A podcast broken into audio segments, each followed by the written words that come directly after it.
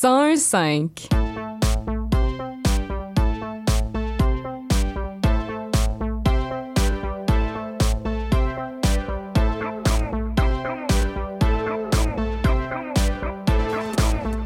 CIBL 101.5 Montréal. Philippe, tu vas chercher les enfants à la garderie, j'ai mon cours de yoga. Julie, Julie, on n'a pas d'enfant. Il est 18 h. CIBL 101.5. CIBL 101.5 Montréal.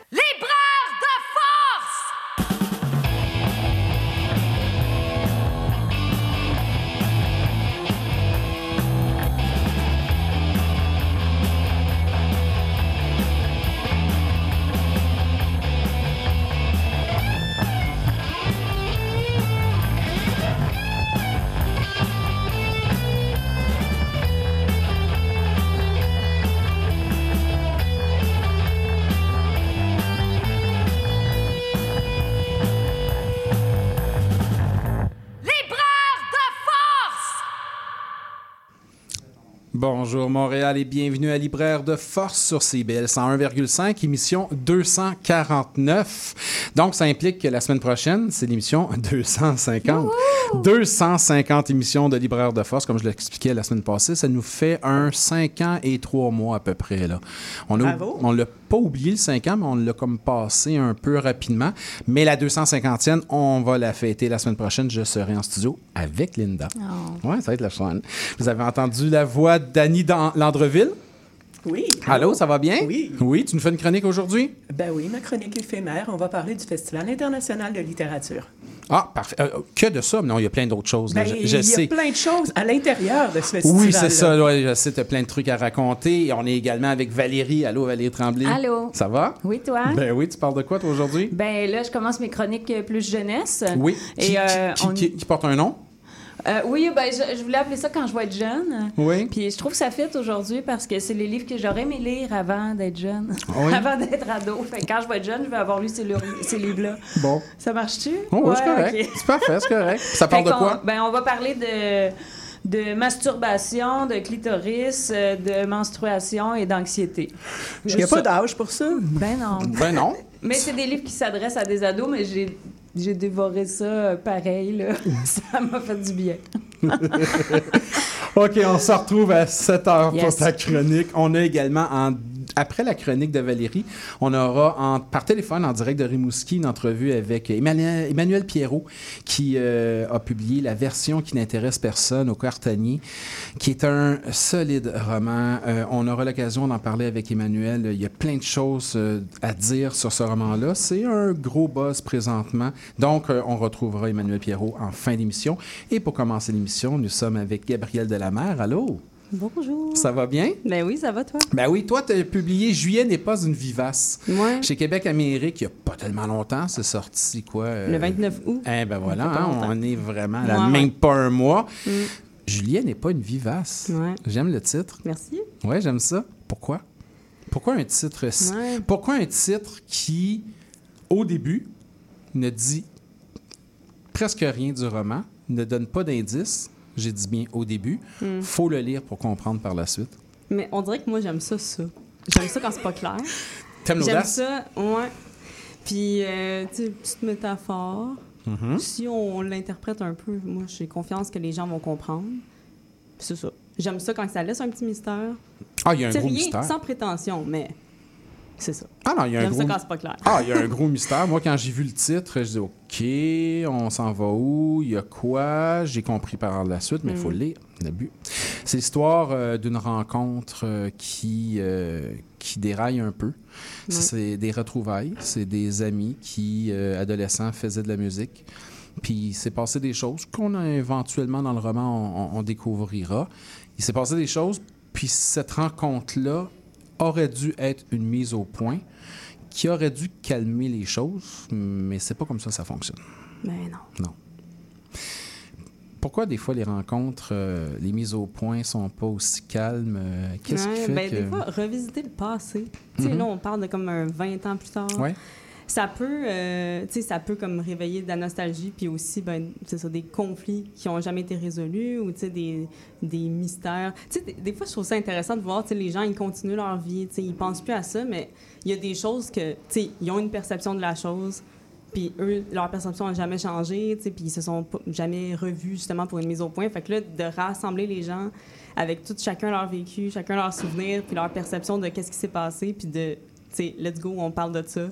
Ça moi, je trouve ça. euh, ben, en tout cas, c'était un sujet qui m'intéressait euh, à aborder. On n'y passe plus, mais je suis pas sûr, parce que oui, il y a des personnages qui semblent avoir passé à d'autres choses, Ouais. où ils ont tassé ça un Ouais. peu. D'autres personnages qui semblent ne pas avoir tassé ça, puis c'est resté frais dans leur mémoire, puis il y avait comme des comptes à régler, pas nécessairement avec tout le monde, mais avec eux-mêmes. Oui, puis des fois aussi, si t'es pas confronté à la personne, tu vas juste le tasser, mais ça veut pas dire que ça t'habite pas ou que c'est pas en toi. tu sais. Puis ça, c'est ça. Ça, J'aime ça. ça. Oui. Je parle de ce que j'aime à son. Oui, ben, ben, il faut toujours parler de ce qu'on aime, surtout quand on écrit. Mhm. T'as l'air d'aimer écrire, en tout cas. Ben oui, je peux dire ça. Ouais, je le sens, ouais. je le sens. Ouais. Est-ce que tu as aimé passer du, on va dire, livre jeunesse au livre adulte?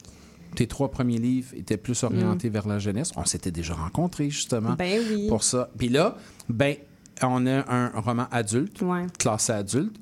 Euh, Est-ce que c'était dans ton cheminement d'autrice, c'était dû là, pour un livre adulte ou c'est Ben arrivé un peu par hasard? Des fois, les choses arrivent par hasard? Non, c'était dû.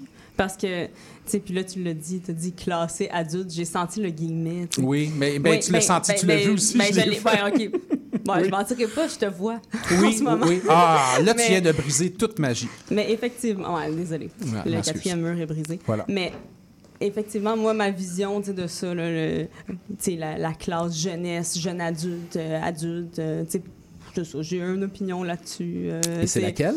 Ah, je- moi, je, je trouve que il y a, il- il y a le nez levé rapidement, tu sur comme ah ça c'est un livre jeunesse, c'est pas un vrai, c'est pas de la vraie littérature ou tu sais ce, genre, tu sais, c- ces catégories-là, moi me ça me dérange un peu. Fait que Mais- moi oui, j'ai publié des livres jeunes adultes, mais tu sais, les protagonistes, c'était des adultes ou des presque adultes. Fait que, tu sais, la différence, elle est minime, tu sais. Fait que pour moi, c'est juste comme, bon, au moins, là, il n'est pas répertorié jeunesse. Mais c'est pas, euh, tu sais, une pique envers personne, là, mais c'est juste que, c'est ça, dans le domaine, euh, il y, a, y a un regard un petit peu euh, de haut, là, sur le public jeunesse. Tu as raison. Effectivement, dans le domaine, j'imagine, euh, des- de l'édition, dans le domaine Ouais. des auteurs, des autrices, dans le domaine des libraires aussi. Ben oui, ben oui. La section jeunesse, souvent, ça peut être considéré comme euh, une section secondaire ou du moins une section pour les familles, les enfants, mais avec bon, des livres qui sont pas nécessairement avec de la grande consistance, tout ça. Valérie, tu nous On prouveras va en tantôt. reparler de ça. Ben oui, ouais. ça Gabriel livres. nous l'a déjà prouvé de toute façon avec ses autres livres. Mais là, il y a comme une approche différente. Sincèrement, ça aurait pu vraiment s'adresser à... Ben, ça va s'adresser. Tu vois, je corrige, je fais attention, parce que je te vois aussi, tu me fais des yeux. ça, ça peut s'adresser et ça Ouais, va s'adresser également à un public pas nécessairement que adulte, Non. mais un public jeune et un public ado également, qui, eux, vont pas se retrouver, parce que oui, les adultes vont se retrouver dans ces fameuses retrouvailles qui dérapent un peu, puis on veut pas sortir certaines choses, puis on va déterrer des affaires, puis on n'aurait pas dû en parler, mais les ados vont se retrouver dans ça également. Ouais. Il y a comme un univers, il y a comme une, il y a comme un, je dirais un genre de, d'éclectisme, d'électricité dans ça, Ouais. qui fait que plusieurs lecteurs et lectrices vont sans doute s'associer à un ou l'autre personnage parce que chaque personnage a vraiment une, je dirais, une, genre de position morale.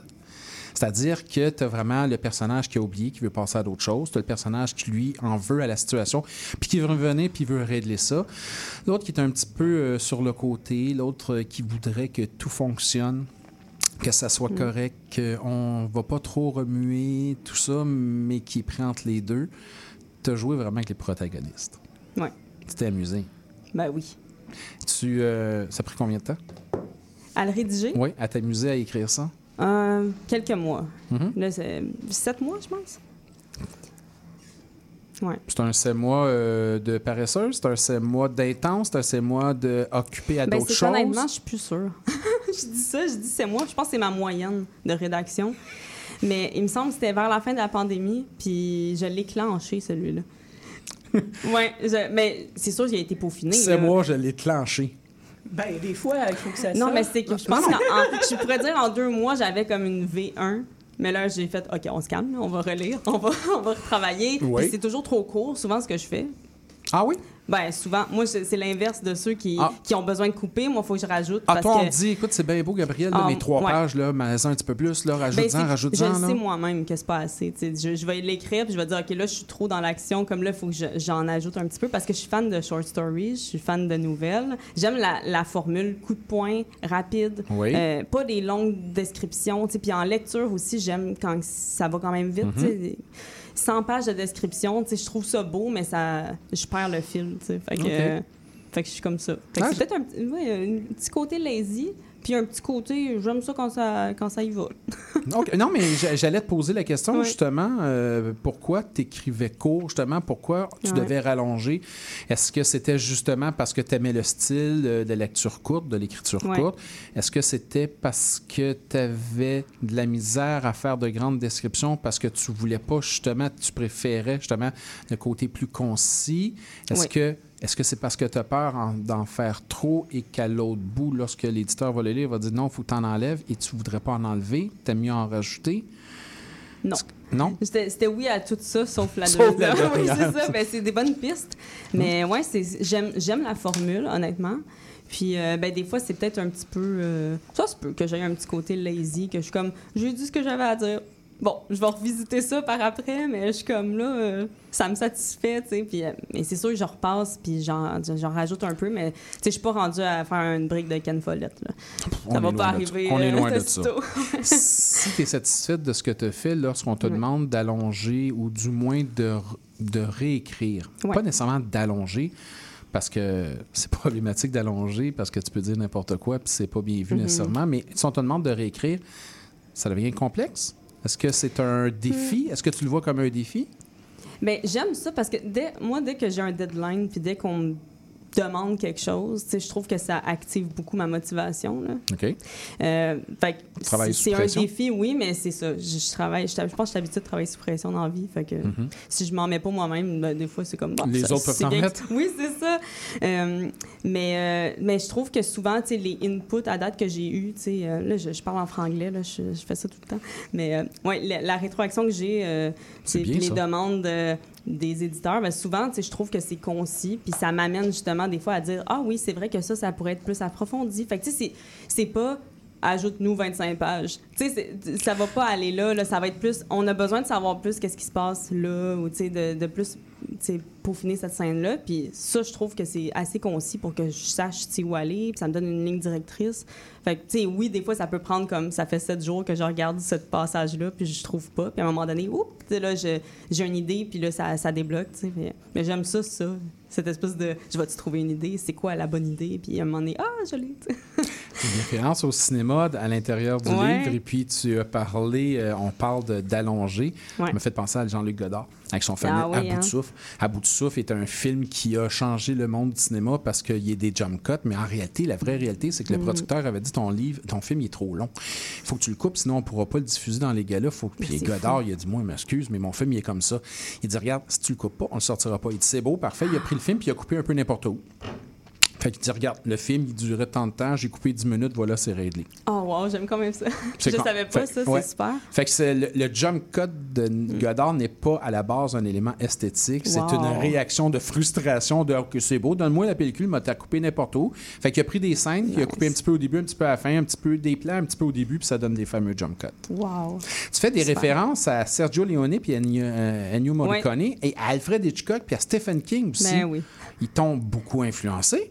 Oui, mais en même temps, tu sais, j'ai vu passer une critique qui parlait de ça et qui disait attendez-vous pas à quelque chose d'horreur parce que tu sais, elle dit, les remerciements, mais j'ai mais j'aimerais dire Oui. c'est vraiment juste parce que je les mentionne, tu sais, là-dedans, puis que la, la protagoniste est super cinéphile, puis ça, je suis cinéphile moi aussi. Fait Oui. tu sais, le remerciement est plus, il m'inspire, oui. Puis là, je les ai plugués dedans, mais évidemment que je m'attends pas à ce que les gens lisent ça en se disant, c'est le nouveau Stephen King, voici un Hitchcock euh, 2.0. C'est comme, ben non, je le sais, j'ai pas cette prétention. Ah, mais c'est pas une question de prétention. Ah, ouais. On peut écrire et avoir euh, des, des sonorités, des similarités. Ouais. On peut vouloir écrire il y a une certaine forme de suspense à l'intérieur de ça. Ben oui. Il y a Puis, une oui. forme d'attente. C'est des retrouvailles sur quelque chose qui s'est passé. Je veux savoir c'est quoi ce quelque chose-là. Ouais. Il devrait ou pas arriver. Je veux pas, tu vois comment c'est difficile de parler d'un suspense sans tout dévoiler. Je tourne autour, Ouais. mais il devrait se passer quelque chose. Donc, il y a un suspense. L'idée, Ah oui, c'est pas... Des... Ouais, oui. J'avais tellement hâte de faire ça, là. ah, ah, t'avais hâte d'écrire Ah, ce genre hâte. Ben oui, d'écriture ben parce que j'en mange, moi, des, des films, tu sais, de... Mais justement, là, oui, il y avait Hitchcock, mais plein d'autres, des suspens, des, des films d'horreur, j'adore ça. Ah? J'aime les... Oh, j'adore ça. Oui, fait que j'avais... Tu sais, on n'est pas dans l'horreur, là, ici, mais juste Non, non, construire une intrigue, Oui. euh, avoir du mystère, puis vraiment, comme juste en donner un peu. Tu sais, je parlais de, justement, quand c'est pas clair, puis là, Mhm. j'aime ça faire durer ça. Fait que, construire l'intrigue. Puis la date, je suis contente, j'ai eu des bons retours là-dessus, comme quoi ça avait été, bien fait aux yeux de quelques personnes. Puis je suis comme, mais c'est le plus beau compliment qu'on peut me faire. C'est ça que je voulais. Oui, Valérie... tu disais euh, aussi que t'aimes écrire les histoires courtes. Fait que tu, Oui. tu parles quand même de techniques de nouvelles littéraires aussi, en Oui, dire un peu, exact. laisser le lecteur construire, ouais. après dévoiler juste des petites parties. Je trouve que ça m'a fait penser à ça. Ben, t'as raison, c'est Ouais. ça. Tu vois que j'ai été habituée. Les premières affaires que j'écrivais chez moi quand j'étais plus jeune, c'était des nouvelles littéraires. là. J'aimais trop ça, construire ça, puis finir, bang, voici la fin. C'était comme. Ah, moi, ça me satisfait, là, ça, comme formule. là. Fait que de faire ça en roman, je suis comme, eh, oui, j'avais super hâte d'a- d'aller là. Puis en même temps, tu sais, faire des références à Alfred Hitchcock et à Stephen King en les remerciant, Ouais. ben c'est juste parce que tu t'es inspiré d'eux. Oui, c'est ça. Pour, je pense, beaucoup, et pas nécessairement le côté horreur et tout ça. Non, il n'y a pas non, de fantôme, il n'y a pas de bébite qui va apparaître. Mais y a- oui, il y en a plein de bébites qui apparaissent. Ouais. Ils sont en tête des personnages. Ouais, Et ça, du côté d'Hitchcock, ben, il y en avait bien des Ben, bébites dans ces ça, personnages. Je trouve que je le, je trouve qu'il y a plus de similitudes avec le style d'Hitchcock que Stephen King. Parce que Stephen King, c'est sublime, mais lui, il va vraiment plus dans des descriptions. On a comme un 120 pages, tu sais, de on installe longtemps l'histoire, Oui. puis à un moment donné, bang, tout arrive. Puis je trouve ça vraiment génial. Mais c'est vrai que moi, mon style, c'est plus comme, tu sais, des films de Hitchcock que des fois, tu sais, il y avait des, juste des moments que t'es comme, mais c'est quoi ce plan-là? Puis qu'est-ce qui se passe? Puis c'est juste mystérieux. Il y a- tu comprends pas pourquoi il l'a fait de même. J'adore ça. D'ailleurs, ça vraiment tu as une certaine forme de montage dans le roman. Une- Ouais. Un montage cinématographique. Ouais, mais je pense que le fait que je sois cinéphile fait. Je l'ai senti, ça. Ah oui, oui, j'avais Oui. déjà même sou- soumis un- une ébauche de roman, puis quelqu'un m'avait dit, mais c'est parce que c'est plus un scénario là, que ce que tu me présentes. Je suis comme, bon, ben, tu vois, je- un jour, peut-être, le Ah. cinéma m'appellera. Ben oui. Peut-être. Bon, on sait jamais, mais je le sentais, ce travail-là. Ouais, là, hein. puis le côté psychologique d'Hitchcock, le côté de la psychologie chez Stephen King aussi. Ouais. Tu sais, Stephen King, c'est un écrivain d'horreur, Ouais. mais en même temps, de l'autre côté, il joue énormément sur la psychologie de ses personnages, Ouais. la, psychologie de ses lecteurs aussi. Ouais.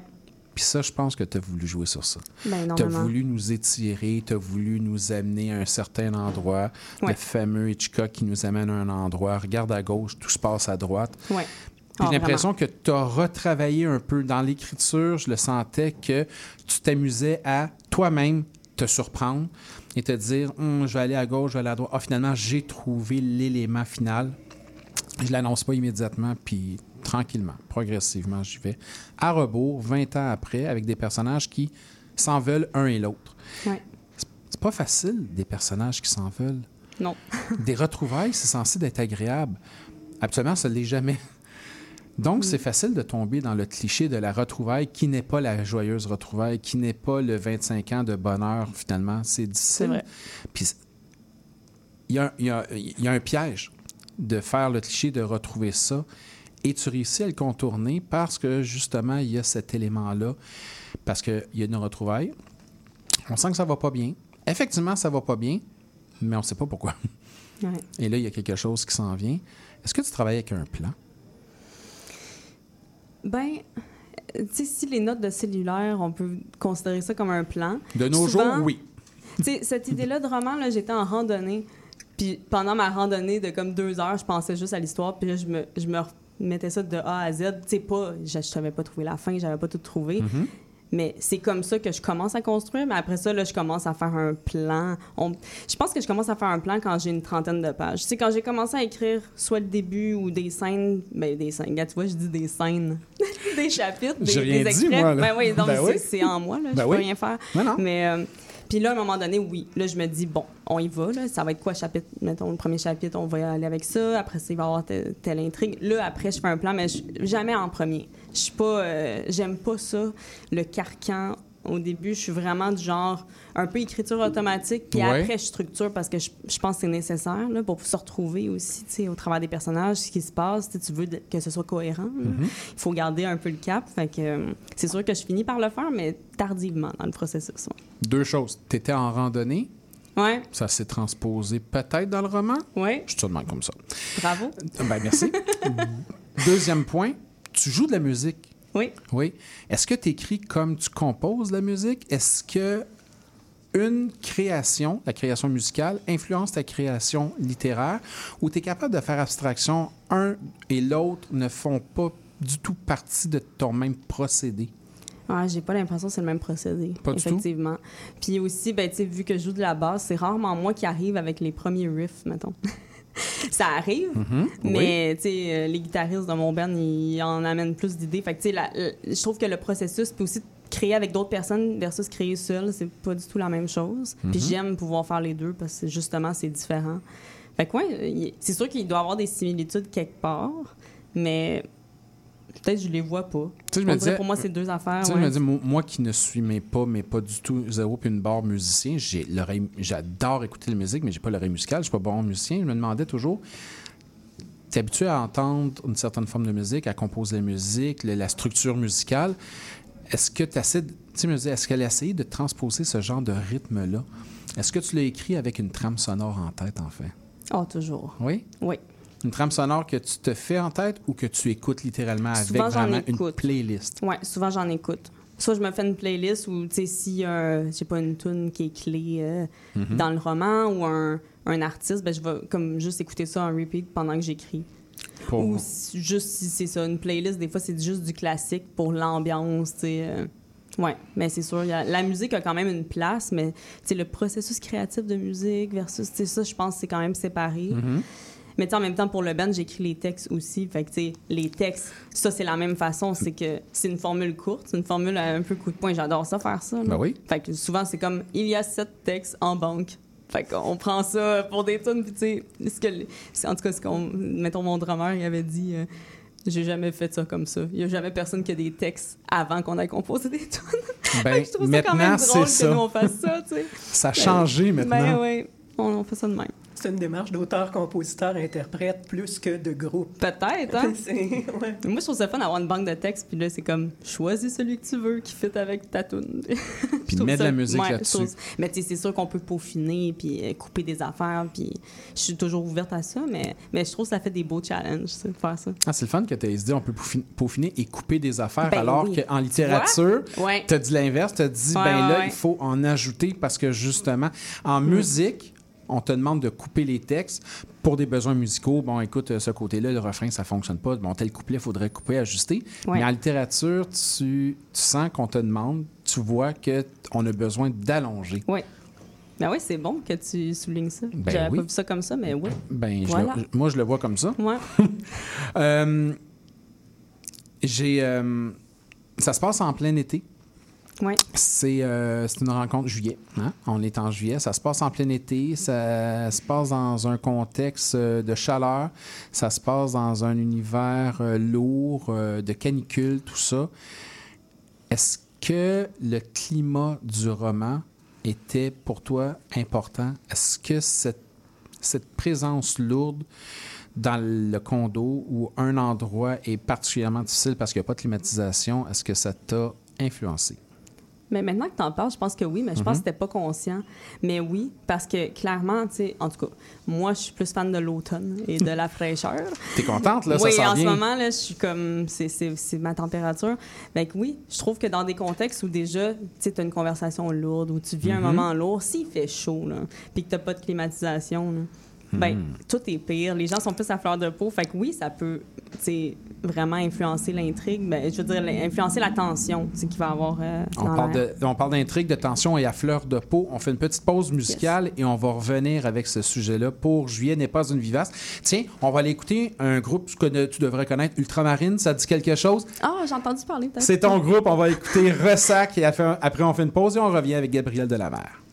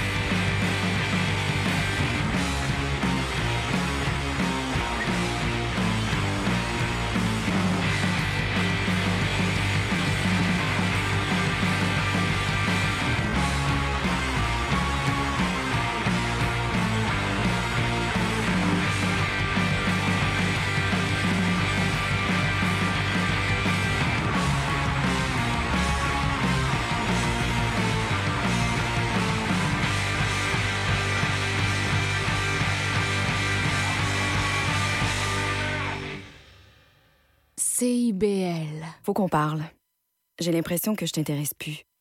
Quand on est ensemble, tu regardes ailleurs. Tout semble plus intéressant que moi. Je le sais que je suis plate, là. Je, le sais que tu veux garder tes vieilles habitudes. Mais j'aimerais ça sentir que tu me regardes, que tu es concentré sur moi. J'aimerais sentir que j'ai toute ton attention. Sinon, tu pourrais avoir un accident. La route a besoin que vous soyez concentré. Au volant, portez toute votre attention sur la route. Un message de la Société de l'assurance automobile du Québec. Ici Maude Desbois. À l'effet durable, on parle d'environnement, de défis de société et de développement durable en s'appuyant sur l'actualité environnementale. C'est un rendez-vous tous les mardis 10h, rediffusion lundi 8h sur les ondes de CIBL 1015. CIBL 1015 Montréal.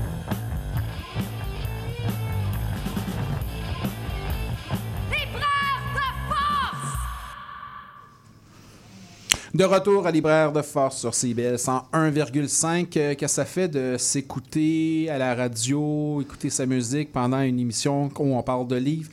C'est mélangeant, ça, là. Mais là, au moins, on jasait par-dessus. Ouais, j'essayais de ne pas être gênée. Euh, mais c'est cool, j'apprécie Mais que tu aies t'as mis ça. pas du tout être gêné, au contraire? Ben non, je suis jamais gênée, moi. Bah, c'est ça, je me disais. là. Je me disais, Ça- je me mets à la place des autres. euh, non, non, mais pour Pas vrai. du tout. Eux autres, ils n'ont pas de band. Ouais, c'est Non, non, ça. non, hey, c'est vraiment pas ce que je voulais dire. Mais c'est sûr que j'ai hâte que, les- que notre nouveau EP sorte. Est-ce que ça sort bientôt? Ça va être euh, début 2024.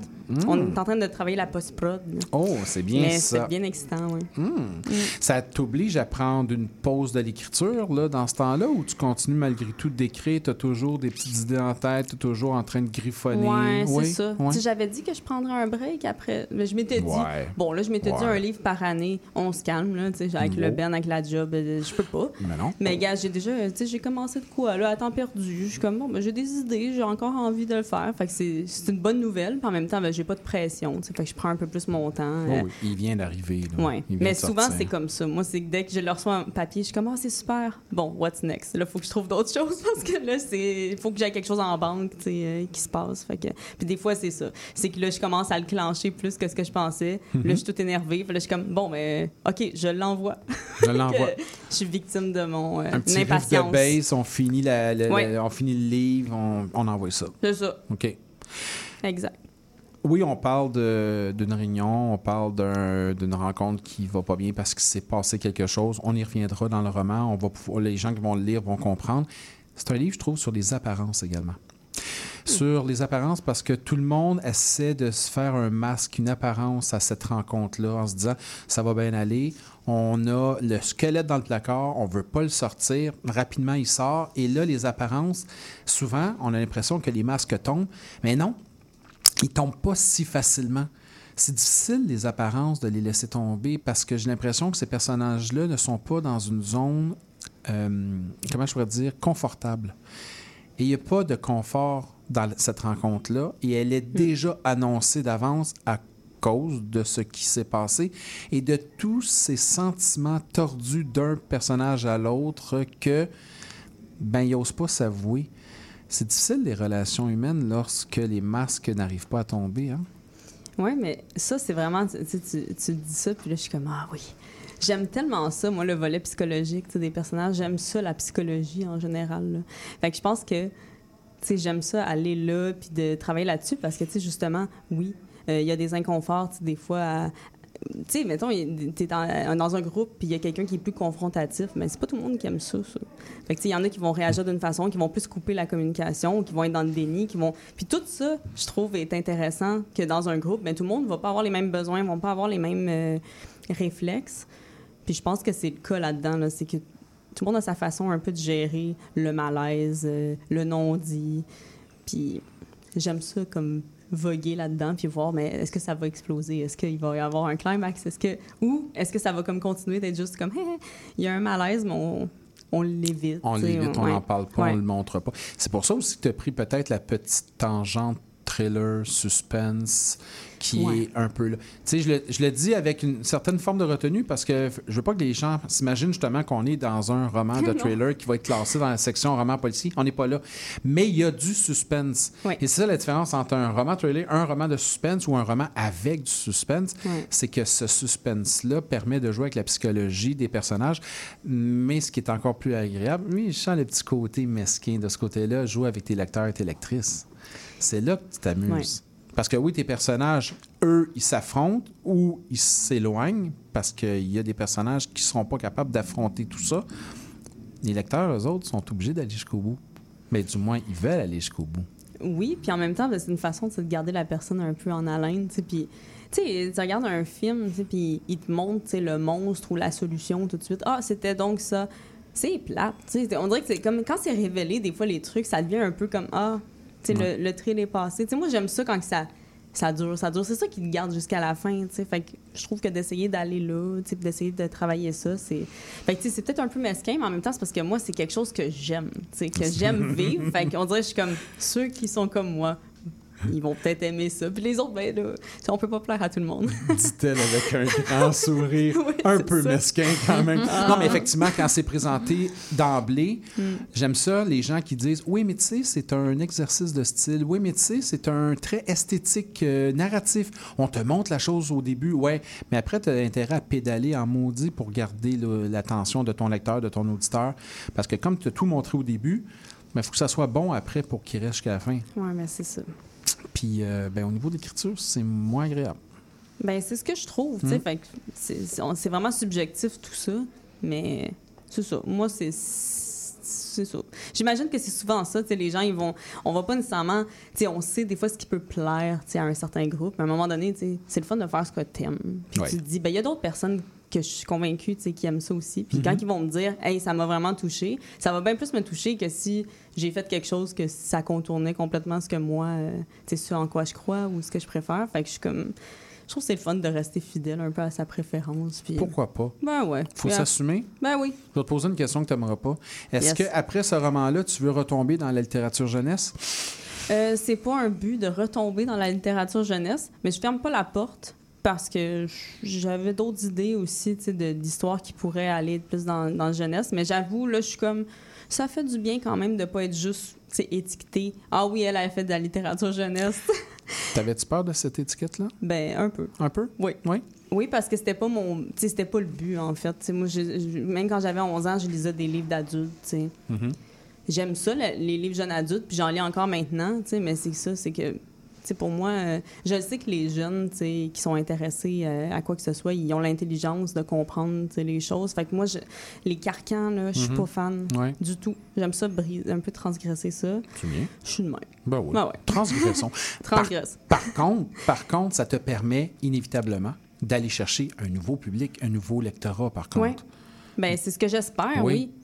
Ben Parce oui. que mm, est classé, et j'utilise encore les Oui. guillemets, adulte. Ben oui. Donc, inévitablement, il y a des gens qui vont aller lire Juliette. Juliette n'est pas une vivace, qui n'ont pas lu La fille ingrate ou qui n'ont pas lu Ouais, autre chose. Exact. Mais ça te permet de te faire connaître différemment. Ouais. Est-ce que ça t'a permis de te connaître différemment en termes d'écrivaine, en termes d'autrice, en termes de quelqu'un qui écrit, mais avec touche différente, avec une approche différente. Les sujets ne sont pas les mêmes. J'aurais pas tout à fait le même public. Je vais me permettre certaines choses. Est-ce que tu t'es peut-être plus censuré dans ce roman-là que dans les, dans les romans dits jeunesse? J'ai pas l'impression. Puis ça m'est déjà arrivé, tu sais, qu'on me pose la question, tu sais, exemple, euh, que ce soit des, des gens plus dans le secteur éducatif ou qui me demandaient, mais là, est-ce qu'il y a des scènes, tu sais, euh, osées ou des affaires qu'on peut pas montrer aux jeunes? Puis j'étais comme, euh, ben, peut-être. Peut-être. Tu sais, fait que le rendu là, quand tu te fais poser la question, ben, tu sais, je pense que je me suis jamais censurée tant que ça. C'est sûr que j'ai toujours quand même, tu sais, on veut pas, là, non plus. Je veux pas écrire des trucs euh, que, là, après ça, on me dirait, ben, voyons voir que t'as fait ça. Puis, il y en a qui ont été dans l'embarras, là, quand même, là, avec des, certaines situations. Ouais. Fait évidemment que je me pose des questions, mais dans la mesure du possible, je censure pas. Fait que, tu sais, j'ai pas senti de différence tant que ça, à part, que les protagonistes sont un petit peu plus vieux. On dirait que dans le style, ça, pour moi, ça a pas changé tant que ça. Ah, effectivement, je te dirais. Oui. Mais je pense quand même qu'au fil des livres, je gagne de l'expérience, puis c'est, ça, ça, je vais pas le nier, là. Si je compare avec le premier livre, clairement, il y a un, il y a un avancement ou, comme il y a, il y un changement. On, on espère toujours Ben, que oui, du ouais. premier au quatrième livre, il y a eu dans le processus d'écriture une certaine forme de maturité, on va Ouais, dire, euh, d'évolution. Ça paraît pas. Ah. Mais euh, je pense que c'est quand même, il faut quand même le, Ben oui. faut quand même le percevoir quand la personne, dans son écriture, évolue d'un d'un roman à l'autre, d'un texte à l'autre. Tu vois le, le travail, tu vois. Je, je pense aussi, ce qui est intéressant, c'est que tu sens le travail au niveau de l'écriture, mais tu sens les le travail au niveau des influences. C'est-à-dire que l'auteur, l'autrice qui est influencé par le cinéma, la littérature ou autre, est plus maladroit dans ses premiers textes et va réussir ben à oui. mieux intégrer ces références-là Ben oui. pour pas que ça fasse un collage. Genre, moi j'aime ça, vous allez le voir. C'est quelque chose de plus euh, subtil. Ben, vraiment. Mhm. tu, tu marques un bon point, oui. Je suis d'accord. Est-ce que tu avais peur? En faisant ces références-là, en ayant tes références, de coller à ça, que ce soit trop calqué, qu'on sente trop que, on check bien, elle veut nous faire comprendre qu'elle elle aime ça. Je pense que j'ai pas assez peur sur le coup parce que je suis un peu impulsive pour ça. Je me pose pas beaucoup de questions. Tu sais, les remerciements, là, j'ai pondu ça, puis j'étais comme... Ben, Oui. oh oui, pour vrai. Ben, Oh oui. ben, après, je me pose des questions. C'est après que j'overthink. Oui, parce que- trop tard. Parce que hey, j'allais dire, j'allais dire, tu vois, j'allais dire, ben, il y a ça, puis il y a des vrais remerciements, mais c'est pas vrai. C'est autant des vrais remerciements, mais c'est parce qu'il y a des remerciements avec les, euh, aux gens avec qui tu as collaboré, avec qui tu as travaillé, tout Ouais. ça. À moins que tu aies travaillé avec Alfred Hitchcock et puis Stephen King. Ben, Dans un des deux cas, je te crois. L'autre, je suis pas sûr. mais ça se peut que Stephen King t'a appelé un soir. Qui Hey, sait? Stéph- Mais qui, tu sais? sait? Ben toi. Ouais. Hey Stéphane, peux-tu me dire cette phrase-là? Je sais pas trop comment la twister. Puis euh, d'ailleurs, je pense que c'était aujourd'hui ou hier la fête à Stephen King. Bonne fête, Stéphane? Je savais pas. Ah, tu vois, il te l'a pas dit. C'est un gars très humble. Il Ouais. parle pas beaucoup de lui. Ben, c'est quelque chose de le fun, je trouve. Qu'il soit humble? Oui. il fait pas de musique, lui, par contre. Hmm, non. Je pense pas. Mais quoi qu'on King? sait pas, des fois, on pourrait savoir par pas. après, tu sais. Oh, ouais. Ben, Christopher Ah, c'était aujourd'hui? Ouais. C'était aujourd'hui, euh, notre metteuse en ondes nous Ah. euh, Est-ce que tu sais quel âge qu'il a? Ah, on va avoir la là, réponse ah, dans pas long. Mais On- en même temps, Stephen King a écrit un livre sur euh, l'écriture. Fait que peut-être que ça pourrait être par là qui t'a aidé. Mhm. 76 ans. Soit. Oh, aïe, 60... aïe, aïe. Ah, quand même, hein? Bonne 65. fête. Ah, bonne fête. Ouais, bonne fête. Est-ce que ça te donne le goût d'explorer d'autres types d'écriture? Est-ce que oui. tu... euh, ouais. J'ai le goût d'ex- d'explorer d'autres types d'écriture, c'est sûr. Mais j'ai encore envie d'explorer le suspense, ça, c'est sûr. Oui, J'aime trop ça. Ah. j'ai vraiment aimé le, le processus. Puis, Fait qu'on reste dans la catégorie, ça, bien sûr. euh, je- tu sais, je garantis rien. Je, je pourrais non, bien avoir que- une bulle puis avoir le goût de faire autre chose. Oui, oui, parce que tu es Bah. impulsive. Un petit peu. Fait oui. que toi-même, tu Oui. sais même pas ce qui s'écrit. J'ai aucune idée de ce qui va se passer. Tu as parlé d'écriture automatique tantôt, hein? Oui. Fait que, Fait que, euh, ça, la main à part, puis à un moment donné, on sait pas où elle va. On réécrit, on ajoute, on ça. enlève, mais l'écriture automatique, c'est que tu te laisses vraiment. En fait, tu te laisses pas inspirer. Tu te laisses. tu es, littéralement euh, animé d'une genre de pulsion qui fait que tu écris. C'est même plus de l'inspiration. Oui, là. puis en même Tu temps, si j'écris dans un lieu public, tu sais, des fois, je peux entendre quelque chose, puis là, ça me donne une idée. Puis là, je continue dans cette lancée-là. Fait que, tu sais, oui, en quelque part, je me laisse un peu inspirer, Oui. mais c'est vrai que des fois, je suis juste comme, ah, c'est ça, que- c'est là que je m'en vais. Puis là, des fois, ça m'arrive de me dire, oh non, tu sais, je veux pas aller là finalement. Puis... Mais souvent, ça m'a amené quand même à des places que je, je savais pas que je- que j'allais, tu sais, vers cette scène-là. Vite, vite, là, ça t'est déjà arrivé de dire Oh non, faut pas que j'aille là? Oh, pas grave, moi, y aller pareil. Oh, ben oui, c'est clair. oh, oui. Je le sentais Ah, beaucoup ben oui. trop. Ah, Gabriel Delamare, Julien n'est pas une vivace. Euh, on laisse euh, les gens euh, dans cette métaphore-là, dans ce titre qui a l'air un peu bizarre, mais qui dit beaucoup de choses. Quand on lit le livre, justement, on laisse les gens lire ce livre aux, di- aux éditions Québec-Amérique. Merci beaucoup de ta présence. Ben merci à toi, Mike, c'était Ben, super. Ça me fait plaisir. On se revoit quand tu veux. Hein? Ben oui, toi aussi. Ben oui, ça me fait plaisir. on fait une petite pause. Tiens, on va aller écouter, pour rester un peu dans le ton, là, on va aller écouter une chanson qui s'appelle Juillet, un groupe qui s'appelle La Fille de la Côte. Je sais pas si tu connais. Ah non. On va aller Bon. écouter ça. Et ensuite, on revient avec la chronique d'Annie immédiatement après. Nous fîmes, fîmes trop de joints et fûmes, fûmes éperdus.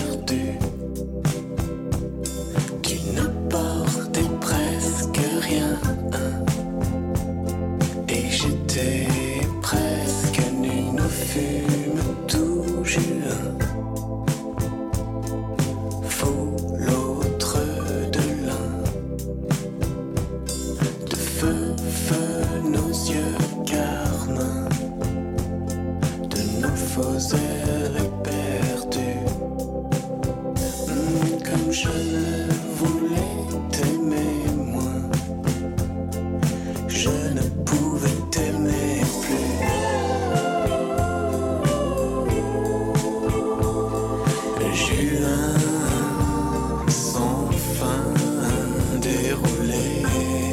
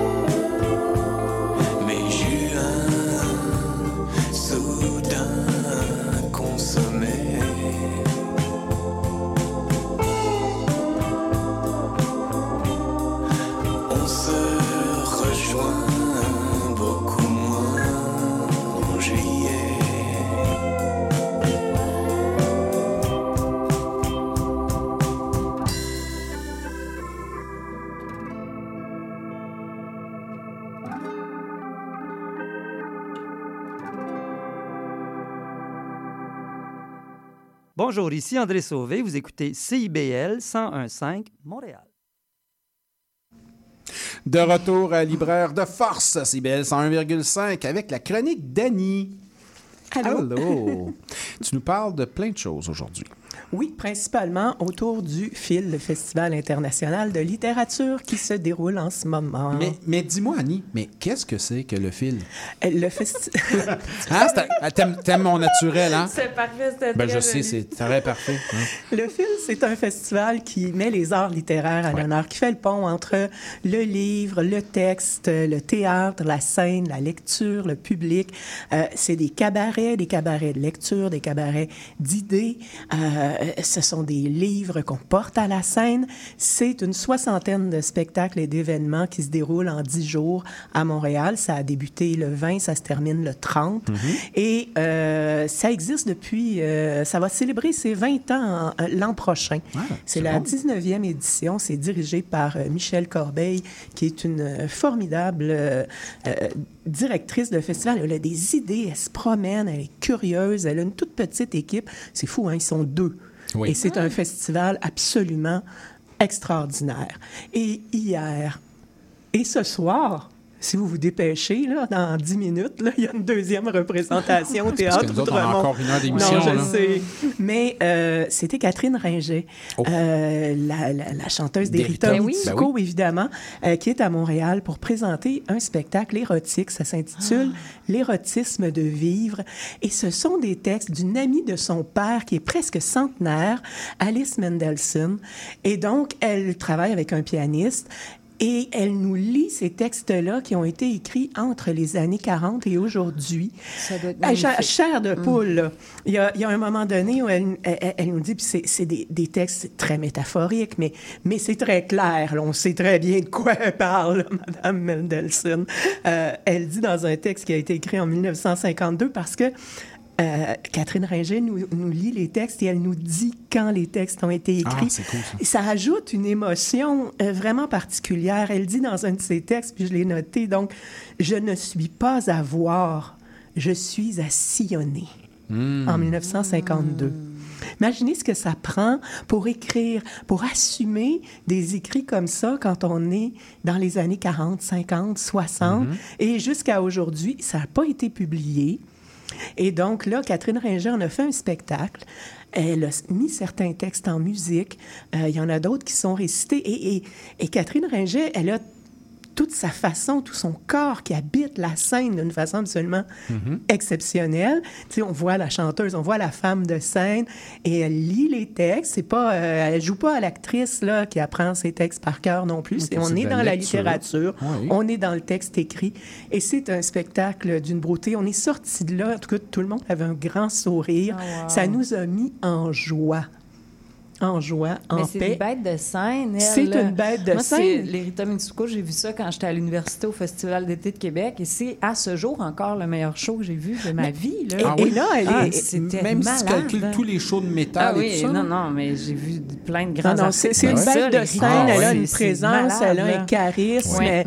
Et, et, et- et même si elle a, elle a vieilli depuis les Rita Mitsuko, elle assume ses cheveux gris, elle assume son Ah, corps, elle bouge bien, elle chante encore, elle a une passion, un, un côté très gamin là, de jouer avec le public, avec les regards. Bref, euh, c'était vraiment un très, très, très beau moment. Euh, Je me compte vraiment chanceuse d'avoir pu euh, assister à ce, ce spectacle-là. Puis dans cinq minutes, ça commence, là. euh, Ouais, ben, je pense que chronique, Mike, euh, je la ferai pas. Mais euh, ben, ce soir, il y a, il y a un autre d'ailleurs. mais C'est pour ça que je passe un petit peu tôt à l'émission aujourd'hui. Ben oui. Parce que je dois vous quitter dans, dans quelques minutes. Parce que c'est le cabaret de la pensée. Alors, euh, ça, c'est Mélika Abdelmoumen qui dirige Lettres québécoises, qui est essayiste, euh, romancière. L'année dernière, elle avait eu l'idée de faire un cabaret autour de l'essai. Donc, un genre qu'on essaie de, de pousser, de populariser, de démocratiser. Et donc, c'est la deuxième année que ce cabaret revient. Le cabaret de l'essai, c'est à 20 h, c'est au Lion d'Or, donc euh, dans, dans l'Est, près, euh, près de la station Papineau, si Mhm. jamais euh, vous avez envie d'aller faire un tour là. Ouais. Ben oui. Et lors de ce cabaret de la pensée, ce soir, le thème à l'honneur, c'est la haine.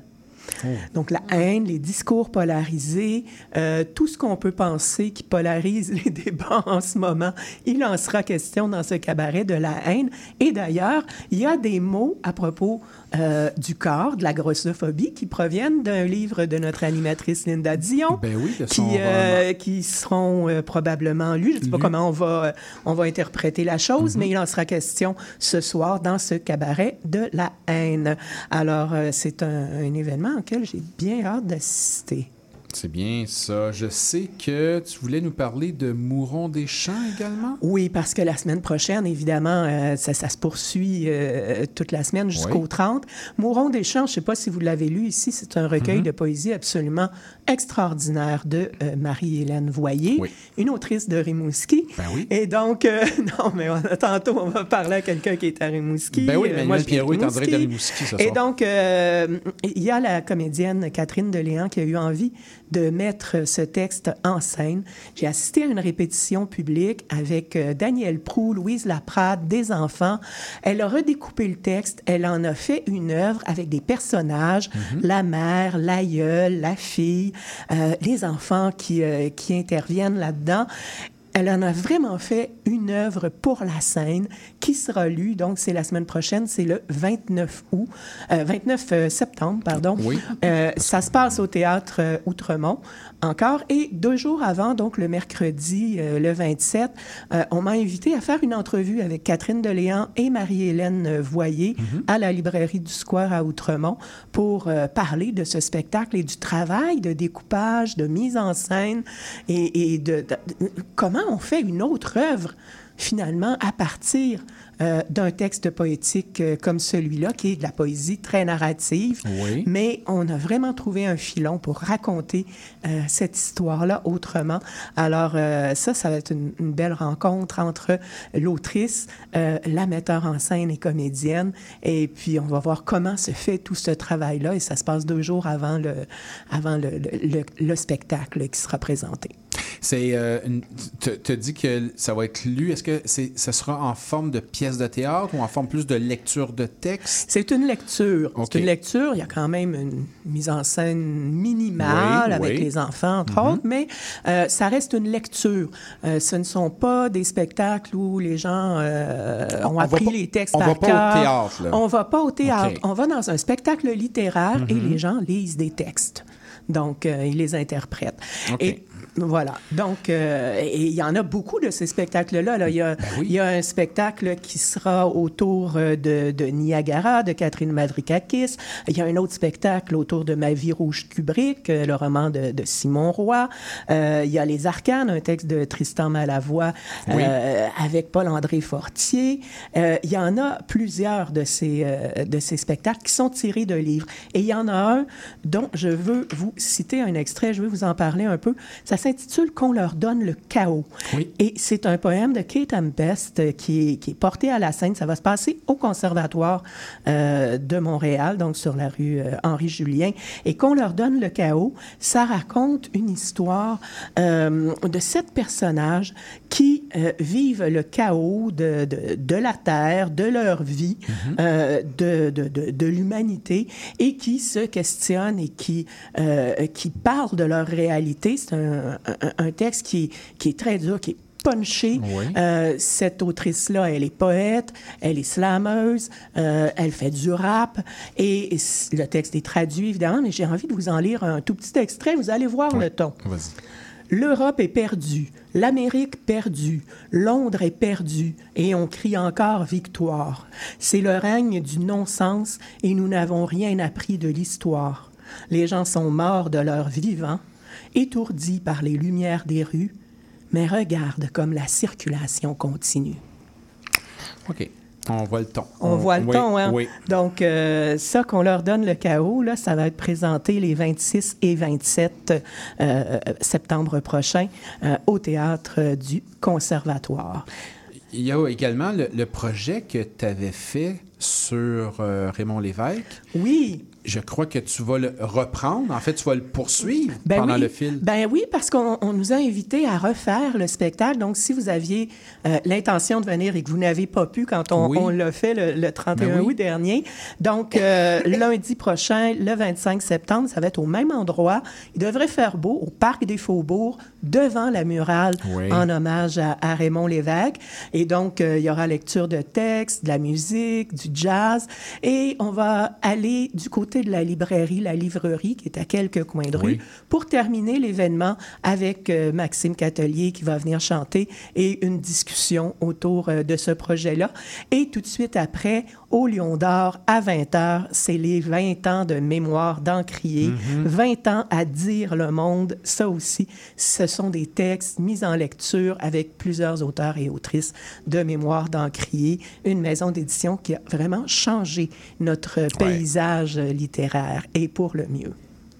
Le fil, là, Festival international de la littérature, on pourrait dire à quelque part, c'est vraiment le but, c'est de mettre le livre, le texte en voix, c'est Oui. de faire entendre les livres, pas les faire jouer. On parle pas de mise en scène, on parle pas de spectacle, de théâtre, mais on parle vraiment de lecture, d'animer par la voix Oui. les mots qui sont sur papier. Ah oui, tout à fait. C'est tout à fait le mandat du fil.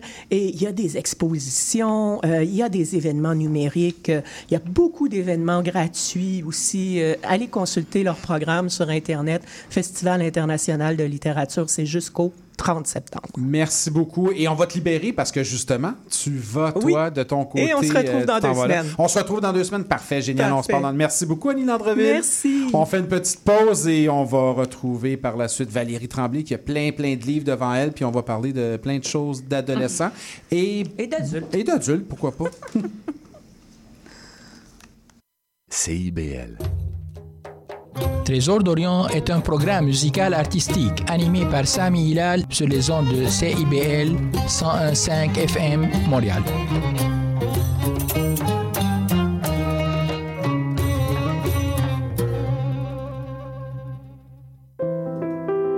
Je m'appelle Charlie Mulot. Je fais du conte, j'en mets en scène et surtout, j'aime beaucoup en écouter. Tous les vendredis à 20h, je vous donne rendez-vous pour la cabane à contes. Chaque semaine, j'inviterai une conteuse ou un conteur pour parler avec moi de leur pratique et pour vous raconter une histoire.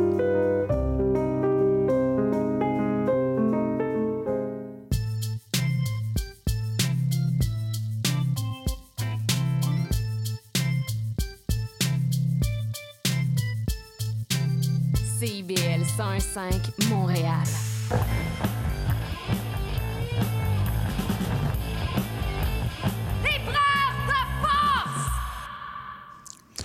De retour à Libraire de Force avec Valérie qui va nous parler de plein de choses d'ados et d'adultes, comme on disait. Salut. Ben oui. Salut, Ben ça va? Ça va très bien, toi. Ouais. Alors, euh, Chronique Jeunesse, une des premières. Et là, c'est Linda qui m'a dit, là, faut que tu trouves un nom pour ta chronique. Oui. Puis là, j'ai sorti ça. Je dis, ah, ça pourrait être quand je vais être jeune. Parce qu'on Oui. dit tout le temps ça quand je vais être vieille? Oui, quand je vais là, être maintenant, on a 40 ans, puis on fait, oh, Mm. maintenant? Je c'est ça. Fait que je- quand je vais être jeune, tu sais. Ouais. Tu sais, en vais notre âge, on peut retrouver des ça. éléments de jeunesse. Ben oui, Ce qu'on n'a pas temps. le temps de faire en jeunesse. Mais c'est peut-être plus facile aussi, en tout cas, on va en reparler pendant la chronique, quand on est vieux, de revenir à l'adolescence, à ce Mm. mal-être euh, de, de, Ouais. de la vie. Fait que je te parle de quatre livres euh, que j'aurais aimé avoir lus euh, avant d'être ado. Mais bon. Oh, ça... Euh, OK, avant d'être ado. Avant d'être ado, ouais, c'est ça. Mais ça aurait pas marché pareil. tu sais, parce que J'ai pas le recul d'aujourd'hui pour. En tout cas. C'est ça. Euh, Et- il y a aussi, il faut juste dire qu'avant, c'est pas, a- ça fait pas tellement longtemps avant que tu sois ado. Ah, ben non. Mais quand Ça sent même. bien. Oui, c'est ça, voilà. Mais quand même, la littérature jeunesse était, dé- était pas encore aussi développée et aussi. euh, comment je pourrais dire? Pas du tout. C'est ouverte. Oui, peut-être. oui, là, parce ça, que oui. c'est quand j'étais à l'université, j'ai travaillé dans une librairie et j'ai comme découvert la littérature d'ado. Ça, c'est en 2008. Là. Euh, voilà. C'est ça, au Québec. Puis au C'est Québec, c'est comme le country. Là. On dirait que c'est un peu mal aimé, mais c'est ça qui fait faire de l'argent. Et oui. C'est ça. Disons, tu sais, je le dis de même. Là. Bon, je suis comme mal aimé, mais il y en a beaucoup qui l'écoutent C'est pareil. Fait que les deux premiers, ben, c'est, c'est- là, je te parlais de la BD de Tom Gold, là, la, la revanche des bibliothécaires, et je Oui. trouve qu'il y a bien, il y a, il y a comme des, des ensembles nuages là, tu sais, qui se recoupent, c'est diagramme de veine, je Oui. pense. C'est ça. Et il y a un ensemble qui se recoupe qui est je mais je n'ai pas lu. Bon. Fait que ça- mais en tant que libraire, toi, tu dois faire ça souvent. Non. Je- Oh! tu lis tous? mais tu là, lis tout ce je- que tu recommandes? Le jugement que vous portez sur les libraires.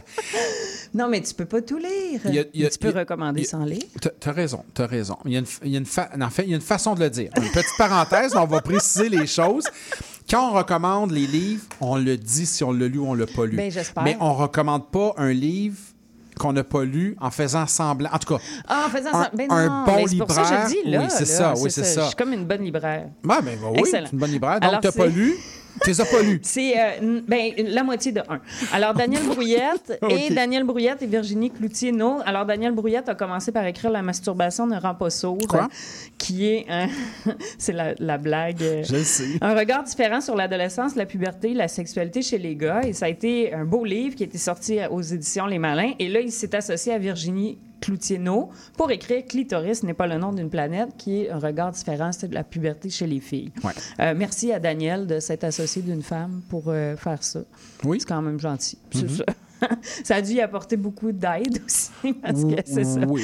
Et euh, ben, dans ces livres-là, en fait, ce qu'on fait, euh, c'est qu'on va y aller en, en humour et même avec des mimes et tout ça. Et on va défaire un peu les stéréotypes liés à l'adolescence, mais on va en parler d'une façon vraie. Et garde, c'est ça. C'est de même que ça marche, c'est de même que t'es faite. Puis vis avec. c'est ça. Et euh, ça parle des choses, justement, qu'il faut apprendre et qu'on apprend souvent sur le top et souvent de la mauvaise façon. Euh, je pense dans, dans Clitoris n'est pas le nom d'une planète que j'ai commencé à lire. Il y a, il y a un paragraphe là, qui explique comment laver euh, ses parties génitales. Ben, voilà. C'est mine de rien, c'est comme ah ben tu sais, c'est vrai qu'il n'y a pas grand monde qui explique ça, tu sais. Les parents, des fois rendus à l'adolescence, le contact avec l'enfant est un peu plus difficile. Ouais. Puis euh, il y a des sujets des fois qui sont faut se difficiles laver, à aborder. faut se raser, Oui. il faut et elle parle aussi euh, beaucoup de l'image et ça c'est intéressant les, les images euh, sur les médias sociaux, ce que tu es en réalité et tout ça ça c'est vraiment très très intéressant aussi. Et là euh, je fais ça euh, sais ça parle de la puberté, ben là les gars ça va être la mue, les filles les seins, l'acné, le poil, le pénis, le- le- la vulve, l'identité sexuelle, le corps Oui. des filles, le corps des gars, chacun pour l'autre, Mhm. euh, la pornographie, un Oui. petit peu, l'intimidation, les conneries d'ado, parce qu'on passe tous par là. Euh, Mais tu vas voir, ça va arriver bientôt dans ton oui, adolescence. ça tu, vas, sent bien. tu vas le vivre. Là. Ça sent bien. Ouais. Et là, euh, ben, ça, c'est deux livres que ça fait un petit bout, là que c'est c'est sorti, mais est sorti deux autres livres qui sont quand même assez intéressants. Et c'est Virginie Cloutier-No qui a décidé de continuer euh, Mhm. les- euh, chez les malins avec euh, un documentaire qui est C'est pas juste dans ta tête et c'est un regard différent sur l'anxiété à l'adolescence. OK, on est, on est un, un peu C'est ailleurs. ça, là. on C'est- lâche, on lâche le sexe un On peu. lâche le- oui. Ben, pas juste le sexe, la puberté. La puberté, La puberté dans- incluant le sexe et la sexualité, c'est pas la même chose. C'est ça. Ouais. C'est ça. Mais là, on va parler de l'anxiété ici, euh, dans ce Euh, super intéressant. Euh, c'est fait comme en deux parties. Il y a une partie qui est plus euh, les définitions, et ça, ça a été relu par une médecin de famille qui est Mhm. spécialisée dans l'anxiété et tout. Et c'est axé beaucoup sur les questionnements à l'adolescence. Donc, et des questionnements contemporains comme l'éco-anxiété. Euh, l'anxiété de performance, le regard des autres, ces choses-là. Et après, elle va y aller l'autre moitié avec des pistes de réflexion et de solutions pour aider à gérer son anxiété parce qu'elle commence en disant l'anxiété, vit avec, là, il va en avoir. Mais on sait que maintenant, ça peut devenir un problème, il faut en parler. Euh, ouais. parce que ça peut être. euh, parce que l'anxiété, comme occasionnelle, passagère, tout le monde en vit tout le temps. Ouais. Et c'est important d'en vivre pour aller plus loin. Ouais, c'est ce qu'on appelle le souvent bon- le fameux stress ou le, Ben, le- trac du comédien, là, qui est, un ça. peu nécessaire des fois, soit pour le comédien ou pour nous pour avancer un peu Ben, dans pour aller vie, un là. peu plus loin, parce que si on ça. vit jamais d'anxiété, et là, elle explique en premier euh, la, la différence entre anxiété et stress. Anxiété, c'est que ça, ça se passe avant, Mhm. et le stress, c'est là, là, quand tu le vis. Donc, euh, si on vit jamais d'anxiété, si on se met jamais dans des, des zones de stress, ben, on n'avancera pas, puis Mhm. Euh, chaque situation qui nous rend anxieux, si on fait juste les éviter, elles vont juste nous rendre plus anxieux. Donc, c'est important l'anxiété. tu sais. OK. Fait que là, elle fait des pistes de solutions, comme elle explique, juste la différence entre c'est quoi être introverti et extraverti. Des choses dont on parle pas souvent. Si tu es introverti, c'est normal que tu vivras pas l'anxiété de la même façon et tout ça. Donc, elle explique ça. Elle parle aussi de comment on vit ses émotions. Euh, en tant qu'enseignante de français, là, Oui. je te dis que quand on pose des questions de lecture, quelle émotion vit le personnage, c'est pas facile de Ah mettre non. un nom sur une Sur émotion. une émotion. Imagine quand on la vit. Qu'est-ce que je vis en ce moment? Qu'est-ce que je fais? Euh, et de quoi faire, les exercices, des exercices créatifs et tout ça. Donc, ça, c'est euh, vraiment intéressant. Virginie Cloutineau qui nous fait ça tout en humour. euh, j'ai ri. Mais là, je me dis, bon, Virginie Cloutineau, je pense qu'elle a à peu près mon âge. Fait que là, on a peut-être les mêmes références comiques. fait que là, je, je serais curieuse d'entendre un adolescent euh, parler de ça. Ah, on pourrait Mais- faire le test. Oui, ben je sais pas, à un moment donné, peut-être que mes élèves vont les lire, mais aujourd'hui, Ouais. il y en a un qui m'a ramené à la réalité, comme ils savent si bien le faire en secondaire 1, parce que j'avais ouais. le livre La masturbation ne rend pas sourd sur mon bureau. Ah, tiens, là, oui. j'ai un élève qui dit Hey, ma mère, elle m'a acheté ça. Je fais Hein, chanceux. As-tu hâte de lire? Arc, je vais pas lire ça. tu sais comment ils nous ramènent hein, sur le plancher des vaches. fait que parents, profs, pour mieux comprendre les ados, euh, mieux les aider, ces livres-là. Donc, euh, c'est Virginie Cloutineau, c'est pas juste dans ta tête, aux éditions Les Malins. Que- Conseil aux parents, là, des fois, là, c'est gênant. Les parents sont gênés d'aller acheter des fois. Des fois, Ben c'est oui. les parents qui sont gênés. Mais c'est parce que l'enfant, va être gêné de se promener avec ça aussi. C'est écrit masturbation en Oui, gros c'est là, ça. sur le ben, c'est ça. Fait que soyez pas gênés d'aller chercher ça. Allez voir vos libraires, allez dire euh, j'ai entendu parler d'un livre, là, il parle de masturbation puis tout ça.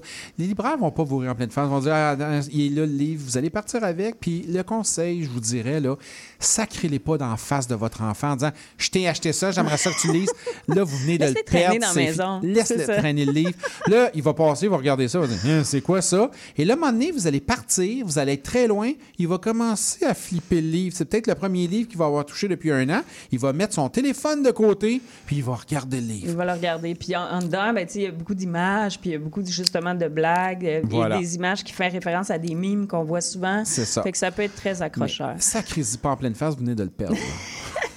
Et dernier, parce qu'il me reste un peu de temps, Ben oui. il va me faire signe. Donc, Mhm. euh, c'est chez La Bagnole. Que je me suis dit, je vais pas faire une, une chronique sur les malins.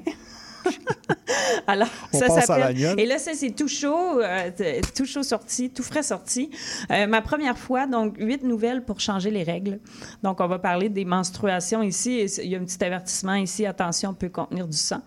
Euh, c'est chez La Bagnole. Ils ont fait, là, je sais pas ça fait combien de temps, mais ça va, là, ça va être encore dans mes livres que j'ai pas lu que je recommande, euh, qui ont fait un recueil de nouvelles sexues aussi sur les premières relations sexuelles qui a l'air, ça doit être écœurant, Ah oui. euh, comme ça. Ben oui. Et j'ai euh, capoté parce que tu sais qu'il y a le- beaucoup de tabous sur le sang menstruel. Ben là. oui, Tu sais, c'est dans les films, les publicités, Ben qu'au début c'était du liquide bleu. Là, je pense que là pas longtemps, ils ont mis du rouge. Et j'ai lu un article, euh, les scientifiques commencent à utiliser du sang pour, le matériel euh, de serviettes hygiéniques, de tampons et tout. Ils ont tout le temps fait ça avec genre des faux liquides, Pour- comme pour- dans les pubs. Pour tester le produit? Ouais, c'est ça. fait que Et là, quand- maintenant, ils le font avec du vrai sang, imagine-toi donc. OK, fait que, en fait, les scientifiques, dans un laboratoire, il n'y a pas de caméra. Là. Eux autres, sont des scientifiques. Ils se travaillent disent, même pas avec du vrai sang. On va créer des serviettes sanitaires, des, des produits pour euh, les, les menstruations, tout ça. Mais apporte-moi le pot bleu. Ouais. OK. Tu sais, C'était pas du vrai sang. Et là, ils travaillent avec du vrai sang. Imagine-toi donc, on va peut-être enfin avoir Ben, des, donné, ils vont peut-être comprendre. Ben oui, je sais pas, Je sais hein. pas. Je sais pas. Je te crois. Hey, je nomme les autrices Oui, qui ont fait ça. C'est euh, huit autrices qui racontent la première fois qu'elles ont eu les règles. Euh, Geneviève Morin, Lily Pinsonneau, Camille Paré-Poirier, Caroline Fouché, Stéphie Mazounia, oh, excusez, Myriam Dagouzane Bernier, Julie Champagne, Marie Demers, et il y a même une BD de Caton Oh. dans ce livre-là. C'est absolument merveilleux. Et euh, quand j'ai lu ça, je me suis dit, oui, j'aurais aimé ça le lire avant mes premières règles, mais ça aurait rien changé parce que ça arrive jamais au bon moment. Puis, Oui. adolescente, on est tellement mal dans notre corps. Imagine, en plus, avoir un truc dans tes bobettes Mhm. qui... Puis là, tu sais pas, les, les jeunes filles, euh, souvent, moi, ça s'est bien passé, j'étais chanceuse, mais là, deux semaines, une semaine, pendant 20 jours, pendant 30 jours, Oui. euh, ça coule, ça arrête plus, c'est brun, c'est rouge, euh, ou ça coule pas bien, bien. Il y en a pas de règles. Ah, Dans, était dans- bonne. ouais.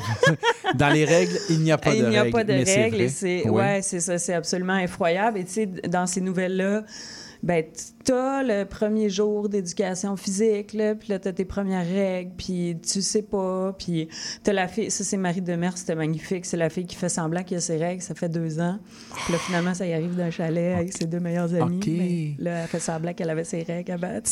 Ah, mais ça, mais ça doit être agréable dans le fun. sens où ça vient décoincer un peu le Oui, sujet. c'est ça, ça euh, raconte. Puis tu sais aussi, c'est comme euh, de, de, de- Oui, des fois c'est brun, oui, des fois c'est rouge. Puis oui, ça c'est normal, ça c'est Mhm. normal, ça c'est normal. Et dans la BD de Caton, euh, absolument magnifique aussi, parce qu'elle était à la piscine, il faisait chaud. Mhm. Puis là, elle pouvait pas se baigner, c'était ses premières règles. Elle dit Aujourd'hui, je serais comme. Ah ben là, j'ai mes règles, je me baigne pareil. Quand on devient adulte, magnifique. Ouais. Rappelle-nous le Euh, titre. le titre, ma première fois, huit nouvelles pour changer les règles, c'est chez La Bagnole, un collectif. Et euh, toute la collection des malins euh, sur euh, la puberté, la l'anxiété tout. le clitoris, à tout mettre ça. euh, dans la pile à lire à la maison, Ouais. à l'école. Faites-les traîner. Ou la vôtre en tant qu'adulte, parce Pourquoi que pas? ça peut toujours nous aider à se ramener là. Oui. Puis à dire, ah ouais, c'est pas facile. Comprendre nos ados. Être ado. Ouais. C'est ça. Merci beaucoup, Valérie. Merci. Merci beaucoup. On va aller faire une petite pause musicale et ensuite on revient avec Emmanuel Pierrot.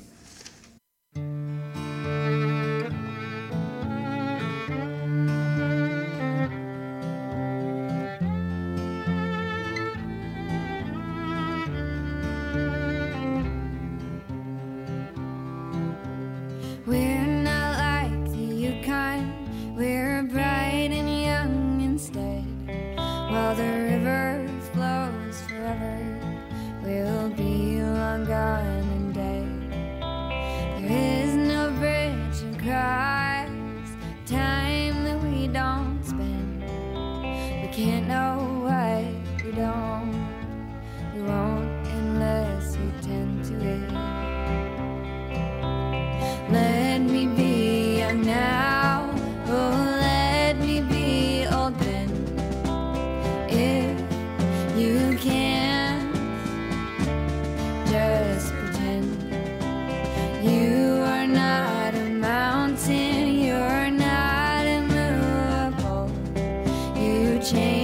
like the rest of us.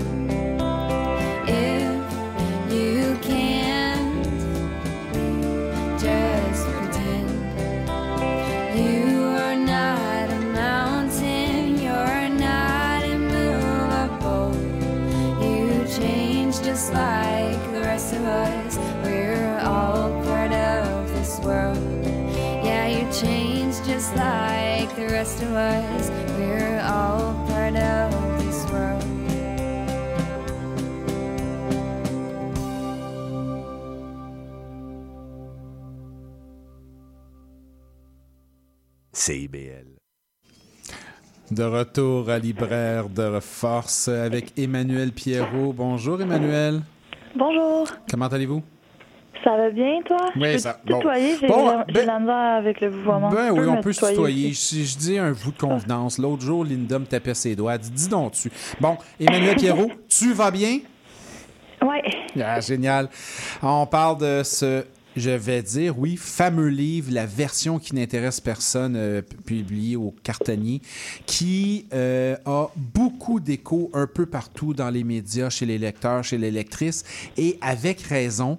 C'est un roman intense, c'est un roman prenant, c'est un roman que l'on lit du début à la fin, avec plein d'émotions qui nous traversent. J'ai l'impression que ces émotions-là qui nous traversent, euh, bien sûr, t'ont traversé dans l'écriture. Oui. Oui, totalement. Euh, ça a été euh, une écriture qui est partie de d'un recueil de poésie. Fait que c'est vraiment euh, chaque, chaque page part d'un, d'un affect émotif au départ, puis j'ai rajouté le, le narratif après. Oui, bien, on, on- on- pour résumer, je vais le dire, là, pour résumer, c'est euh, deux amis qui décident de partir comme ça, euh, aller vivre euh, au Yukon, aller voir ailleurs ce qui se passe. Ils ont le goût de s'en aller, partir comme ça, puis vivre un peu euh, avec les moyens du bord, euh, en bourlinguant un peu à gauche, à droite. Puis là, il y a des, mais donc, il y a des, des idées, des, des choses, de sentiments qui se mélangent, tout ça, et ça va devenir pour le personnage féminin la déchéance à quelque part. Ouais. C'est un bon résumé euh, de l'histoire. Oui, c'est. Tout euh, ça dans une toile euh, de nordicité yukonaise. Oui, puis euh, j'ai l'impression qu'on a ce côté-là très, euh, très trash de l'écriture, euh, très à vif, euh, vraiment là, brûlé au fer rouge. Là, les personnages sont très crus, des fois dans, le, dans les mots, des fois dans les sentiments, des fois dans les réactions. Et de l'autre côté, il y a tout un travail littéraire au niveau des lieux, des descriptions tant que c'est dans les, autant dans les descriptions, je dirais, des paysages euh, géographiques, mais en même temps dans les descriptions des personnages, de leurs émotions, assez difficiles à définir, même pour eux. Ben merci. Euh, ouais, j'ai, j'ai travaillé fort sur euh, les, souvenirs que j'avais des paysages. J'ai passé, j'ai- la première fois que j'étais allée au Yukon, c'était en 2012. La dernière fois que je suis partie du Yukon, c'était en 2020. Mais j'ai fait beaucoup d'allers-retours euh, dans ce territoire-là. J'ai été résidente yukonaise pendant plusieurs années aussi. Fait que les, la nostalgie des territoires puis la nostalgie de toutes les personnes aussi que j'avais rencontrées là-bas euh, m'habitait au long, tout au long du processus d'écriture. Même si ce livre-là est une fiction, c'est un cadre très, très réaliste. Donc, euh, allée puiser en, en moi tout ce qu'il y avait de, de souvenirs pour faire des, des descriptions. Je voulais que les gens se sentent là. J'allais m'adresser probablement à une audience qui était peut-être pas allée au Yukon, puis je voulais pas que ça m'empêche de connecter avec ce lectorat-là. Donc, en édition, on a aussi... euh, j'ai demandé de l'aide à mes éditeurs aussi pour faire des, des descriptions qui avaient de l'allure. Ben, je trouve qu'ils ont bien de l'allure, ces descriptions-là. Ça nous permet. C'est- un. ben, en fait, le roman crée des, une ambiance pour les lecteurs, les lectrices, euh, une ambiance très particulière qui est difficile. J'ai une de mes collègues euh, libraires, Josiane, qui veut te dire que c'est toute une traverse, cette lecture-là. Josiane, je pense que j'ai dédicacé un livre à une libraire qui s'appelle Josiane Ben. euh, dans les deux dans les derniers jours. Je sais pas si c'est elle. Ça se peut. On la salue. Mais on la salue très fortement, Josiane. Puis elle me euh, tu lui diras que c'est toute une traverse. Puis effectivement, c'est toute une traverse parce que, bon, premièrement, le personnage, la personnage, elle fait toute une traverse de sa vie. Premièrement, à part de Montréal, elle se retrouve du côté du Yukon. Et oui, il y a des allers-retours, en fait, des- des- il y a du mouvement. Mais il y a beaucoup de mouvements, même à Dawson, la fameuse ville où ils vont se, Mhm. se fixer, je pourrais dire, si euh, on peut utiliser le terme. Il y a beaucoup de mouvements. Euh, va passer d'un appartement à un immeuble, un immeuble à un autre, mais il y a beaucoup de mouvements d'émotion. Euh, est-ce que, est-ce que le fait d'être isolé euh, dans un endroit très éloigné comme ça fait que des fois les, les émotions des gens sont un peu plus euh, plus crues, sont plus à vif, euh, sont plus difficiles à gérer? L'isolement crée plusieurs plusieurs choses. La première chose, c'est euh, que, que je trouve super positif la plupart du temps, c'est que euh, on a moins le choix de, nos de notre entourage, de nos amis, de nos proches, parce que la communauté est restreinte. Euh, on va accepter les gens plus tels qu'ils sont. Euh, les, gens vont être amis avec des, personnes de tous les âges. Donc, c'est très intergénérationnel, les amitiés à Dawson. Ça, c'est vraiment cool. Dans le livre, par contre, ce qu'on voit à un moment donné, euh, après 6-7 ans euh, où Sacha habite là, c'est que c'est aussi des les polémiques sont sont très quand il y a une polémique à Dawson, c'est comme si c'était dans le monde entier. Ben, Puis elle le dit elle-même dans le livre, pour nous, Dawson City, c'est c'est le monde entier. Donc, si à un moment donné, ça pète là-bas, euh, c'est très claustrophobique comme, Oui. comme sentiment. Puis c'est vraiment ça qu'elle vit. là. C'est comme s'il y avait absolument aucune autre issue que cette ville euh, qui est- finalement c'est juste euh, un millier euh, un millier et demi d'habitants puis dans le livre il y a encore moins de personnages que ça parce que je pouvais pas faire fitter 1000 personnages dans un livre. Fait qu'il y a comme une, une vingtaine de personnages puis quand tous ces personnages là se ben, se- se revirent contre Sacha lui veulent du mal ça devient vraiment étouffant pour elle. Elle voit il y a, il y a aucun horizon devant elle. C'est son monde au complet qui s'écroule Il y a un beau travail d'écriture et sans doute un bel accompagnement éditorial. Je dis sans Mhm. doute, mais oui, je le sais qu'il y a eu un bel accompagnement éditorial sur ça. Parce qu'on parle d'étouffement. Oui, le personnage étouffe. Et euh, en tant que lecteur, on étouffe aussi. Parce que c'est intéressant au début. Il y a comme ce besoin de liberté. Hein? Il y a comme cette, euh, cette image un peu romantique de la fuite, de l'exil, de la liberté. On s'en va au Yukon, ça va être différent. On va pouvoir vivre intensément notre liberté. Puis cette liberté, ben, elle s'émiette au fur et à mesure qu'il se passe des événements. Et euh, ce qui était comme le grand, le grand, la grande libération devient le grand, le grand renfermement, on pourrait dire. Et il y a tout un travail d'écriture hein, pour amener ça. Ouais, ben ça faisait longtemps que je, je savais que la, la forme du roman allait être un entonnoir. Mhm. Je savais aussi de façon chronologique, on va passer 200 pages, il va se pas, il y a 7 ans qui vont s'écouler en 200 pages, puis il y a une année qui va s'écouler en 100 pages, puis il y a deux semaines là, une quarantaine, ça, ça dure 14 jours dans ce temps-là, Ouais. qui va s'écouler en en 100 pages aussi. Donc il y a, il y a vraiment cet effet là de le temps va ralentir au fur et à mesure qu'on s'enfouit dans l'histoire. Puis euh, c'est presque comme un piège. Fait il y a, l'idée de, de liberté. Puis j'ai essayé de, de créer un effet de légèreté qui va être là juste pour euh, pour que la lourdeur soit plus lourde par la suite. Je Oui. pense que ça c'était mon intention. Oui, il y a un effet de contraste, hein, il y a un effet Mhm. d'opposition, comme quand on met du blanc à côté du noir. Le contraste est très fort. Pleine liberté, des belles descriptions des lieux. On, on a l'impression d'être au début quasiment dans le roman d'aventure. Puis l'aventure qui est un roman, une- aventure extérieure de découverte de la Terre va devenir une aventure interne, une aventure psychologique et euh, à ce moment-là, beaucoup plus une, une découverte ou une mal connaissance de soi. Mhm. Ouais, ben, on choisit pas, euh, on choisit pas les histoires qui nous habitent. Mhm. Moi, j'ai toujours voulu écrire comme les, les écrivains beatniks euh, que j'admirais puis qui m'ont fait triper. Fait que Charles Bukowski, Richard Bratigan, euh, ben, un peu Kerouac, là, mais je, je voulais écrire avec cette, cette insouciance-là, puis le rapport avec la route, le voyage, le nomadisme.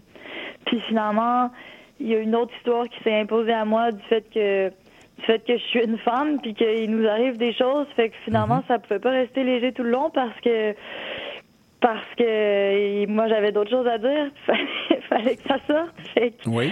j'ai ça, ça commence comme ça puis ça a fini euh, autrement. Il y a quand même. euh, euh, il y a quand même toute une. euh, comment je pourrais- pour, pour les lecteurs, pour les lectrices, il faut avoir le cœur solide par moment. Puis, c'est pas jusqu'à la fin. Tu parlais d'entonnoir, là. Moi, je pensais à un, goulot- un, un genre de goulot d'étranglement. là. Vers la Mm. fin, là, on sent qu'elle est étranglée dans sa situation, elle est étranglée dans son milieu, elle est étran- étranglée en elle-même. Mais moi, en tant que lecteur, je me sentais étranglé également. J'avais ce, ce- cette impression que pour elle, pour elle, il n'y avait pas d'issue. Est-ce qu'il y a une issue, en fait, dans ce roman-là? Est-ce que même si on n'est pas dans la fin joyeuse, est-ce qu'il y a une certaine forme d'issue? On me le, on me le demande. c'est difficile. On me l'a demandé quelques fois cette question-là, Ouais. s'il y avait une issue ou s'il y avait de l'espoir. C'est.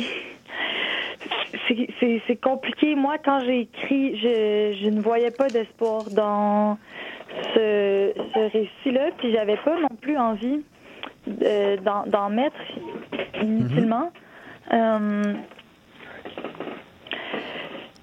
Par contre, j'ai reçu aussi un peu le, le feedback que finalement, il y en avait dans, ben, dans l'acte narratif, puis dans l'amour que Sacha continue de porter à ses... Ben, tu sais, c'est c'est elle la narratrice, c'est elle qui raconte l'histoire, puis elle, elle semble quand même avoir beaucoup d'amour pour les personnages. Et qu'elle décrit, elle décrit leur relation avec eux. Puis, fait que je pense que c'est le fait qu'elle réussit à, à ne pas haïr qui, est, qui est l'issue. Ah, j'aime cette notion-là. On parlera d'espoir et d'issue, puis je ferai une petite distinction. Après la pause, on va faire une petite pause et on revient immédiatement après avec Emmanuel Pierrot. On parle de ce roman, la version qui n'intéresse personne. Faut qu'on parle. J'ai l'impression que je t'intéresse plus. Quand on est ensemble, tu regardes ailleurs. Tout semble plus intéressant que moi. Je le sais que je suis plate, là. Je, je le sais que tu veux garder tes vieilles habitudes. Mais j'aimerais ça sentir que tu me regardes, que tu es concentré sur moi. J'aimerais sentir que j'ai toute ton attention. Sinon, tu pourrais avoir un accident. La route a besoin que vous soyez concentré. Au volant, portez toute votre attention sur la route. Un message de la Société de l'assurance automobile du Québec. L'éducation vous intéresse? Vous souhaitez y voir plus clair? Alors l'émission Parlons éducation est pour vous. Avec Bernard Dufour et Patrick Pierrard, le dimanche de midi à 13h, soyez-y, c'est un rendez-vous.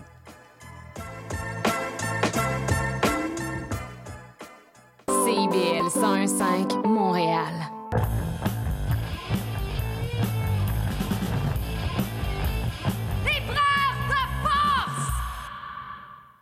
De retour à Libraire de Force avec Emmanuel Pierrot. On parlait tantôt d'issue et d'espoir. Euh, c'est embêtant parce que des fois, une histoire peut avoir une, forme d'issue, mais pas nécessairement dans l'espoir, le fameux happy ending, si on veut. Euh, je crois que pour le personnage dans le roman, il y a une certaine forme d'issue, oui. Euh, on a l'impression qu'elle va peut-être sortir d'un endroit, mais pas nécessairement de, mais pas nécessairement s'en sortir complètement. Un genre d'issue un peu linéaire. Oui, exactement. Euh, L'issue va pas être dans la trame narrative. Puis ça aussi, c'est un choix réaliste parce que si, si l'espoir est dans le fait qu'un jour on va vivre dans un monde meilleur, ben je pense que c'est un espoir qu'on peut oublier. là. C'est un, c'est un peu complaisant de penser ça. Ça fait. c'est c'est difficile à changer ces choses-là. Mais elle, elle va. Elle va, elle, va, elle va changer des choses en elle pour, pour trouver une certaine sérénité. Puis ça se passera pas à la fin du roman, mais c'est dans l'acte narratif, je pense qu'on peut peut-être le voir. Ouais. Euh, J'aime ça depuis tantôt. Tu parles, elle, tu parles de- du personnage. J'imagine qu'on t'a déjà posé la question. Je te poserai pas la question en même temps. En ne posant pas la question, je la pose. ça semble très personnel comme expérience. Oui, Ouais. c'est personnel, c'est inspiré de faits vécus. Mais je- il faut que je parle au elle parce que on a, on a créé des scènes romanesques. Ça Mhm. serait ce serait malhonnête de de dire que Sacha c'est moi. Je, je suis beaucoup plus complexe euh, que, que ce personnage-là. Ah oui? elle, est complexe, Sacha. Ben, elle est complexe, mais elle a, elle a un temps de page de 350. euh, Elle a 350 pages à elle. Moi, ça fait ça fait 29 ans que je suis en vie, là. Mhm. J'ai eu toutes sortes de, de pensées qui m'ont traversé la tête, qui sont pas dans, dans le livre. Puis c'est c'est la même chose pour tous les personnages, en fait. C'est que si, si on dit que c'est pas un- si on dit que c'est pas une fiction, ben là, on, on réduit plein euh, d'humains extrêmement complexes à, à des, des personnages qui sont là pour créer des scènes romanesques dans une fiction. Fait que je, je trouve que ce serait ce serait injuste. Mais mais oui, bien sûr, c'est c'est ça sent le vécu, puis je, je le nierai pas. Mhm. Mais moi, je vais continuer à dire que c'est une fiction. Puis euh, c'est correct parce que c'est un roman, c'est écrit sur le dessus, c'est écrit roman. Tout oui, est- tout- je, je tenais à ce que ça soit écrit roman sur Oui. le, la couverture du livre. Mais j'aime ça, cette notion-là. Pas que, comme, pas que tu essaies de te dissocier, c'est pas ça du tout. Pas que tu essaies de te déculpabiliser ou autre chose, mais j'aime cette idée que tu dises que Sacha, le personnage, elle a 300 pages, puis moi, j'ai 29 ans de vécu. J'aime cette approche-là. De oui, vous allez retrouver une grande partie de ce que je pourrais être ou ce que j'ai été ou ce que vous avez connu de moi dans ça, mais il n'y a pas que ça. Et que ces 300 pages-là, si on retrouve beaucoup de moi, c'est du vécu, mais c'est également de ce que j'ai écrit. Donc, Oui. il y a l'autrice. Il n'y a pas juste un 300 pages de personnages calqués de ce que j'étais ou de ce que j'ai vécu, mais je suis l'autrice d'un récit qui, par endroits, oui, peuvent avoir des échos avec ce que j'ai vécu. Oui, parce que tu sais, si, si on si j'avais voulu raconter une histoire vraie, ça, ressemblerait plus à un rapport de police pour que ce soit équitable et Ouf. juste envers euh, envers tout le monde. Mais là, j'ai fait toutes les coupures puis tous les ajouts nécessaires pour que ce soit un objet artistique. Parce que moi je suis écrivaine puis je l'étais je, je le suis depuis je veux l'être j'aspire à l'être depuis plus que dix ans tu sais. Fait que peu importe ce que je vais raconter que ce soit inspiré de fait vécu ou pas ça va être avant tout un un, projet artistique pour moi. Que c'est- c'est un premier roman? C'est un premier roman mais c'est pas un premier manuscrit Non, je- non ben ça, Il y a eu on s'en doute. d'échecs de publication avant d'avoir une publication C'est non, mais je pose la question, puis tu vas comprendre, parce que tu dis, je suis écrivaine, ça fait plus de dix ans que je veux sortir ce livre-là, où je veux écrire tout ça, puis, puis je trouve qu'il y a un bel, euh, une, belle, euh, une belle affirmation dans ça, qui n'est pas du tout de l'audace, qui n'est pas du tout de la naïveté, qui n'est pas du tout ça, c'est de l'affirmation. Et parfois, des fois, on va avoir tendance à regarder ou entendre les gens et dire, on pourrait entendre une phrase du genre Wow, calme-toi, là, c'est le premier roman, là, avant de te penser écrivaine, il faut que tu en fasses une coupe. Mais il en faut combien pour s'aff- s'affirmer Il en faut, écrivain, il en faut aucun. J'étais. C'est ça. Il en faut aucun parce que de, de toute façon, c'est. Je dis que je suis écrivaine, mais c'est parce que j'ai pas vraiment d'autres chapeaux là. Euh, je suis, je suis euh, pas mal médiocre dans euh, la plupart des choses que j'entreprends. Fait que euh, écrire, c'est juste une constance dans ma vie. C'est la chose que j'ai fait depuis le plus longtemps. Puis je pense que je, je pourrais me dire écrivaine même si j'avais pas publié parce que j'ai je c'est une action que je fais à tous les jours, celle d'écrire. À part en ce moment. parce qu'en ce moment, euh, je passe beaucoup plus de temps à parler de ce que j'ai écrit qu'à écrire, mais c'est- temporaire, je l'espère. Ah, ça. Ah, ben, bon Dieu, tu, tu réponds déjà à la question que j'allais te poser. J'allais te dire est-ce que tu aimes vraiment parler de ton livre ou tu aimes beaucoup plus écrire? Et là, comme tu me dis que c'est temporaire, je sens qu'il y a comme un genre de malaise à parler du livre. Euh, malaise, est-ce que c'est le mot que tu as dit? Oui, malaise? Euh, C'est peut-être pas ça, non? Non, je suis pas. Je, je suis désolée si je, je crée des malaises euh, constamment, mais non, je suis pas mal à l'aise à parler du livre. Mais euh, j'ai. Ben, j'aime j'aime ça écrire. Puis là, en ce moment, je suis pas dans. En ce moment, j'ai un, un manuscrit qui est sur, qui est dans un tiroir que je vais ressortir bientôt. Puis c'est pas le bon moment parce que je suis en train d'a- d'accueillir la, la réception du, du projet sur lequel je travaille depuis un, un bout avec la Mhm. maison d'édition puis tout. Fait que c'est plus là-dessus que je me concentre. Mais ça me fait full plaisir de que ait de l'attention. Tu sais, on veut on veut la meilleure vie possible pour euh, pour nos projets quand on est des artistes, je pense. Fait que celui-là, euh, c'est mon fils aîné dont je suis très fière. oui, ben oui, il y a de quoi être fier, effectivement. Oui, il y a de quoi être fier. Comment tu vis la réception? Comment tu vis la réception du livre euh, de la part des lecteurs, des lectrices, euh, individuellement comme ça, ou de la part des médias? Euh, ce livre-là fait beaucoup parler présentement. On en parle Mhm. beaucoup. il était attendu. Les gens rentrent dedans, on le lit. Personne qui sort intact, indemne de cette lecture-là. Ça remue, ça secoue, ça brasse. Euh, comment tu te sens, toi, face à cette réception-là? Premièrement, est-ce que tu anticipais une, ré- une- une réaction? Est-ce que toi-même, de ton côté, tu avais peur de la réaction des gens? Euh, oui, j'ai eu peur. J'ai eu peur de la réaction des gens. J'ai eu peur de que le livre soit tombe dans l'invisibilité aussi, parce que c'est beaucoup d'énergie, d'heures de travail. On y met beaucoup de soins. Fait qu'on on espère qu'il y a des gens que ça va intéresser. Oui. C'est- Excuse, je pensais au titre, puis je me suis fait rire moi-même. Euh, On y reviendra euh, sur ça, sur ce titre. ouais. Mais fait, que- fait, d'une part, j'avais peur. euh, J'espérais que la réception soit bonne. Puis après ça, bon, ben, j'avais peur aussi de qu'il y ait des gens qui, qui, qui lisent mais qui n'aiment pas ça ou qui de recevoir des, des, des insultes ou des commentaires haineux. À date, ça va. euh, ça fait pas longtemps que le livre est sorti. Il est, il est en français. Mais, euh, mais c'est sûr que je- vu qu'on parle des revers d'une petite communauté qui est peu représentée, qui est celle des Yukonnais de Dawson, euh, j'avais peur que cette communauté-là soit fâchée contre moi.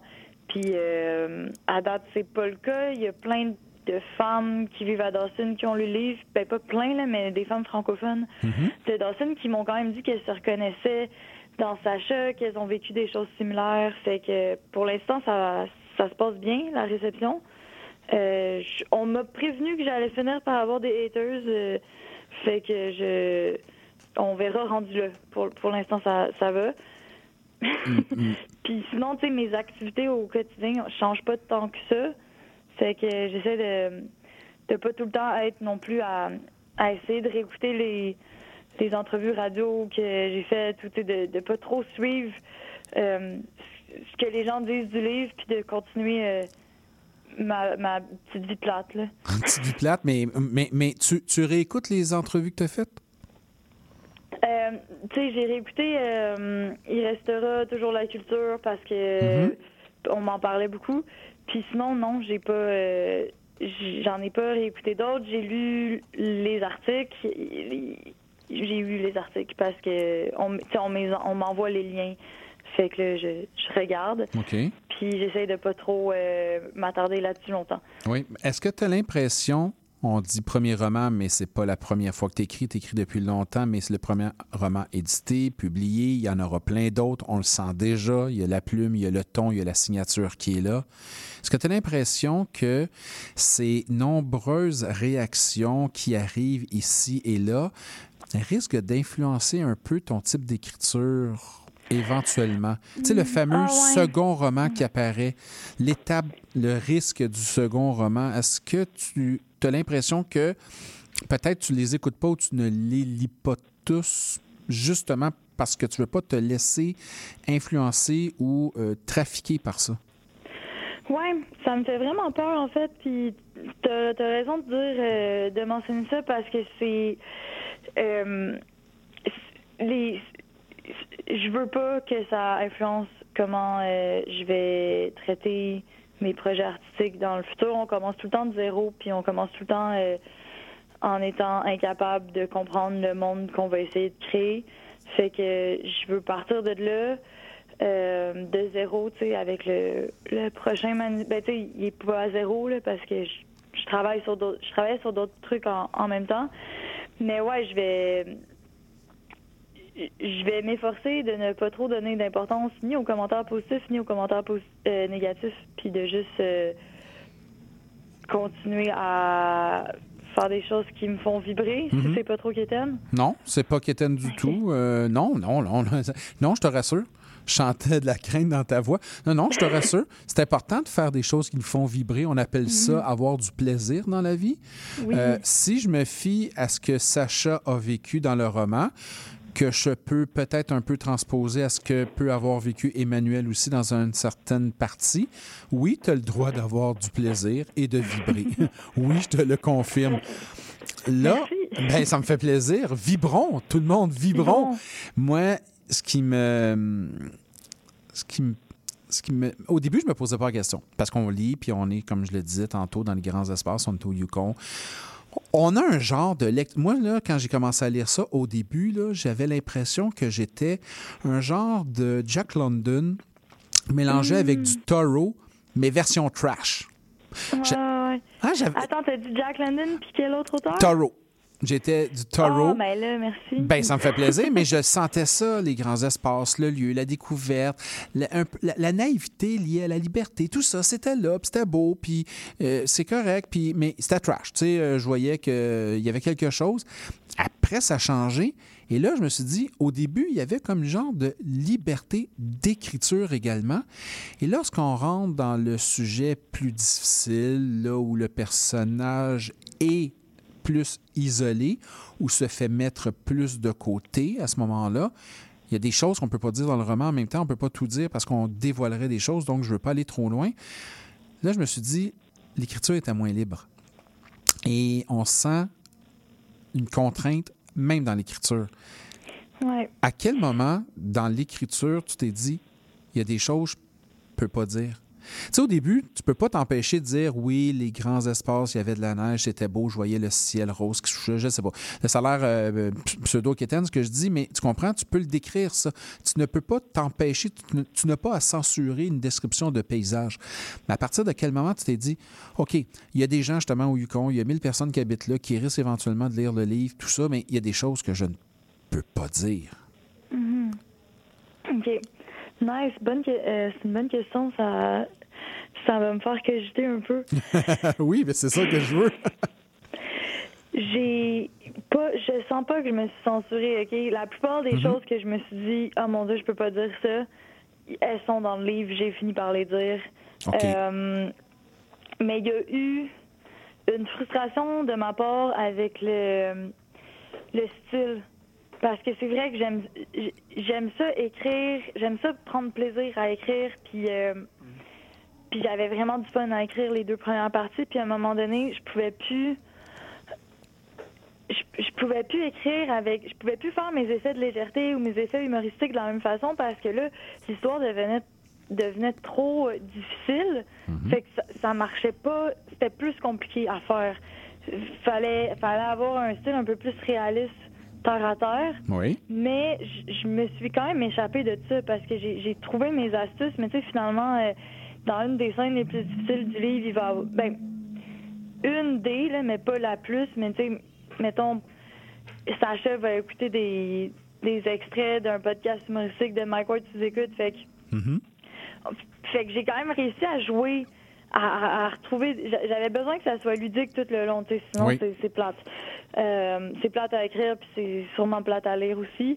Mhm. Fait que euh, je me suis imaginé ça, j'ai fait faire de la dissociation à un moment donné. Ça aussi, c'était le fun. On change de pronom, on s'adresse à m'emmener au lecteur. Euh, j'ai- pas pu m'empêcher d'avoir du fun pareil dans les dans les dans les scènes les plus trash, les plus difficiles. Mais mais oui, il faut faire attention comment qu'on le prend parce que il y a des jokes qu'on a enlevés à l'édition parce qu'elles étaient trop proches de moments difficiles puis là on voulait pas que le narrateur euh, rie là, ben que la narratrice rie à ce moment-là. OK. Tu Euh, l'as senti toi? Oui, ben j'ai senti, oui, j'ai senti justement parfois, j'ai- j'ai j'ai senti par moment une grande liberté, euh, ah, une grande libération dans cette écriture-là. J'ai senti parfois, certains moments, certaines retenues. Ouais. Peut-être que je me, ben, je me suis dit, peut-être que le personnage de Sacha, je le répète, qui pourrait être Emmanuel par moment, euh, a vécu beaucoup plus et qu'elle ne veut pas dire. Pas par censure, uniquement par euh, question intime, je dirais. Hmm. Euh, non, c'est ben c'était vraiment le, le boss là, c'était vraiment la fiction, c'était vraiment de, de créer des effets romanesques puis que ça Mhm. soit un bon roman. Fait que tu sais, c'est sûr que si si s'il y a deux euh, si j'ai en tête de raconter deux épisodes puis qu'ils ont la même valeur euh, narrative, ben on va on va le fusionner puis on va raconter un, un épisode là qui qui va avoir le même la, le même la même signification globale Mhm. parce que juste parce que c'est plus le fun à lire. C'est pour ça que je, revendique vraiment mon droit à la fiction. euh, c'est c'est pas important. mon histoire, l'histoire de Sacha. C'est l'histoire de Sacha. Et c'est important, c'est extrêmement important. Il y a à la page 288, euh, tu écris, et c'est à ce moment que j'ai commencé à penser à toi, amie lectrice. J'étais si seul que je me suis imaginé un public qui donnerait une raison d'être à toutes ces conneries, à ces erreurs, à cette, à cette absurdité. Je t'en prie, reste avec moi jusqu'à la fin. Tu es la raison pour laquelle je suis encore ici. Je t'ai inventé. Maintenant, tu existes. Reste. Je trouve ça, je trouve que c'est un très beau passage. Petite question. pourquoi tu t'adresses à une lectrice? Précisément. Mhm. Est-ce que tu présumais, est-ce que tu pensais que les lectrices seraient plus attentives à ton récit? Est-ce que c'était pour créer un effet? Sans nécessairement mettre de côté les lecteurs? Pourquoi à ce moment-là, tu vraiment tu focalises sur cette lectrice et tu lui demandes de rester? Et c'est beau après parce que par la suite, tu l'inclus, cette lectrice-là, dans le récit. Euh, je me suis pas vraiment posé la question pourquoi j'ai dit lectrice. Je pense que plus que ma narratrice est au féminin, Mm-hmm. pourquoi pas imaginer un lectorat au féminin, mais c'était un féminin inclusif, là. c'est un féminin neutre comme le, le masculin inclusif. C'est peut-être même politique parce que je me dis, bon, ben, si on peut mettre lecteur au masculin puis que ça englobe les femmes, pourquoi on pourrait pas mettre lectrice au féminin puis que ça englobe les hommes? Pourquoi pas? Oui. Comme c'est pas moi qui fais les règles de grand-mère, mais là c'était mon livre, fait que j'avais le droit de faire ce que je voulais. C'est ton livre, tu gères et tu, règles, tu fais les règles que tu veux dans ton livre. Exact. Mais en- Mais ouais, non, il y avait aucune, euh, il y avait aucune intention d'exclure les hommes ou de ou de parler seulement à, aux, aux lectrices féminines. Mhm. Mais euh, Mais moi, je te dirais qu'il y avait peut-être pas l'intention, mais il y a l'application. En tout cas, ça se fait comme ça. Au lieu de les exclure, les lecteurs, tu les inclus à quelque part. Parce que quand tu parles à la lectrice, c'est comme si moi, j'étais, entre guillemets, et j'utilise beaucoup de guillemets aujourd'hui, contraint, je ne le suis pas, mais d'être une lectrice. Et peut-être que en m'adressant à moi, qui suis un lecteur, un homme, mais tu m'appelles, tu me dis lectrice, moi, j'arrête pas ma lecture là. là. C'est clair que je vais arrêter. Je veux dire, euh, je suis pas susceptible. là. Je vais continuer. Mais peut-être que, comme ça, subtilement, tu changes un peu ma façon de lire, ma façon de percevoir, ma façon de comprendre ce que j'ai lu précédemment pendant 288 pages et ce qui reste à lire, qui est une partie encore plus difficile. Wow, c'est vraiment cool comme analyse. Je suis contente que ça ait eu cet effet-là. Sur toi, c'est fort. C'est- si j'ai pu fémini- féminiser un peu ou aller appeler l'énergie féminine des lecteurs, c'est ça canalise probablement une différente sorte d'empathie aussi pour euh, la narratrice. Oui, ben, puis, puis le mot empathie est extrêmement important parce qu'on ne peut pas avoir nécessairement de compréhension pour tout ce que vit Sacha parce qu'il y a des choses que l'on a peut-être vécues, peut-être pas vécues. Mais le fait que tu, euh, tu je m'en allais dire le mot réduise, mais c'est aucunement ça, justement, c'est l'inverse de ça. Le fait que tu englobes tout lectorat sous le mode de la lectrice, mais inévitablement, tu amènes une certaine forme de direction de lecture qui est justement une, une empathie, une ouverture sur, ben, sur ce qu'a vécu Sacha. Je pense qu'au sens un peu plus large, sur euh, plusieurs Sacha. En fait, Sacha peut être euh, très bien représentative de plusieurs femmes qui ne sont pas uniquement juste, qui n'habitent pas uniquement le Yukon. Là. Ouais, ouais, ouais. Je pense que. euh, Puis on le dit à un moment donné aussi dans le roman, mais c'est c'est l'histoire de tellement de femmes. C'est l'histoire de, de tellement de femmes partout dans le monde, puis depuis longtemps. euh, Il y a des échos avec la chasse aux sorcières. Uh-huh. C'était basé à peu près sur les mêmes accusations quand on brûlait des femmes sur les, bûchers dans ce temps-là.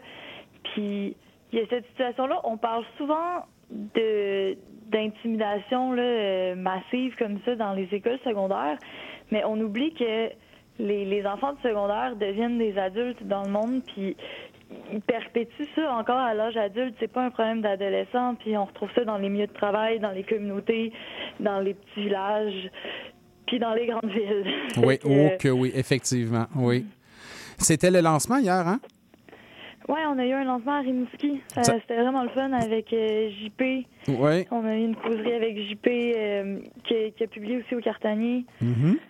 Ça s'est bien passé? Je pense que oui, j'espère. Est-ce que c'est- c'était à la librairie Vénus?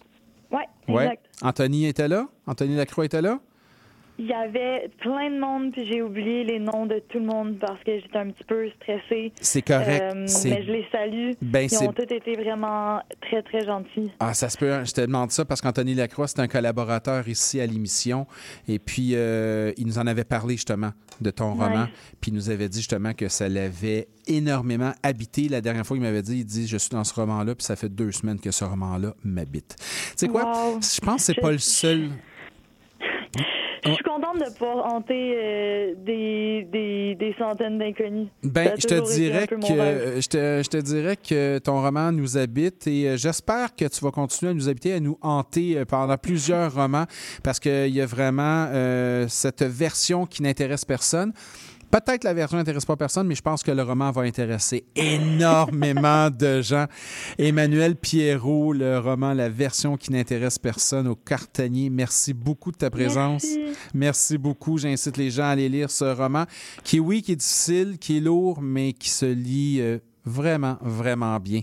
Merci beaucoup. Nous, on va aller faire une petite pause musicale. Tantôt, on avait écouté de Yukon, de Tanana Rafters. Là, on s'en va écouter, pas exprès, pas fait exprès, de Livre de l'Estal.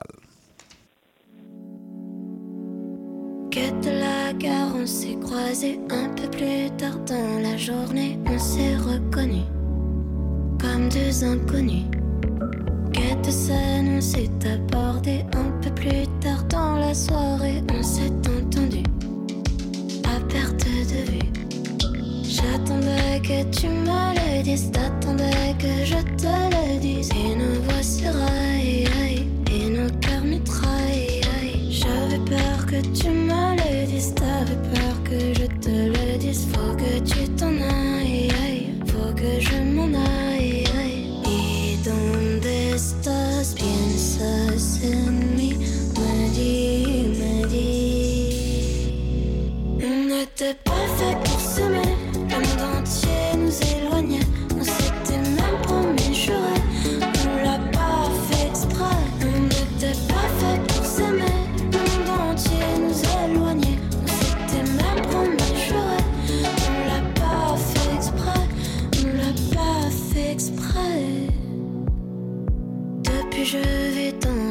et je me demande si de ton côté tu ne reviendras pas. Tu voudrais toujours de moi. Dans la brise qui nous caressait, un destin de saveur je me voyais déjà plongée dans tes bras. Je ne devrais pas regretter, je ne devrais pas m'entêter, mais ça me tiraille, sans de cette faille. Je ne veux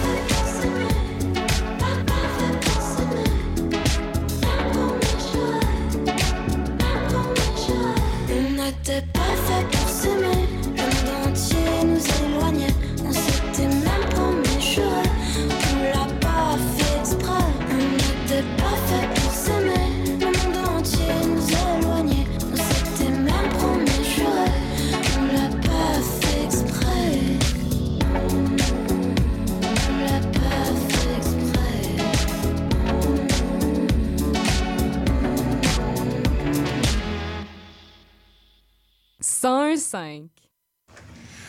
Eh ben voilà, c'est comme ça se termine cette belle émission, 249e émission. Je veux remercier bien sûr tout le monde qui a participé, mes deux chroniqueuses qui étaient là, Annie Landreville, merci beaucoup, Euh, Valérie Tremblay également, que les deux ont dû nous quitter. Alors je vous remercie beaucoup. Il y a toujours plein de stocks intéressants dans ces chroniques-là. On en apprend toujours. Bien sûr, merci beaucoup à mes deux autrices invitées, Gabrielle Delamer, je vous rappelle, Juillet n'est pas une vivace euh, aux éditions Québec-Amérique, un roman qui n'est pas totalement un trailer, mais qui a quand même une certaine forme de suspense, des retrouvailles qui ne vont pas très bien. Euh, c'est frais, c'est vif, c'est intéressant à aller lire ça, vous allez voir. La version qui n'intéresse personne de Emmanuel Pierrot. Merci beaucoup aux éditions Cartanier. Alors, merci beaucoup à Emmanuel Pierrot qui était avec nous en direct de Rimouski parce que son lancement, c'était hier. Donc, on a fait ça par téléphone.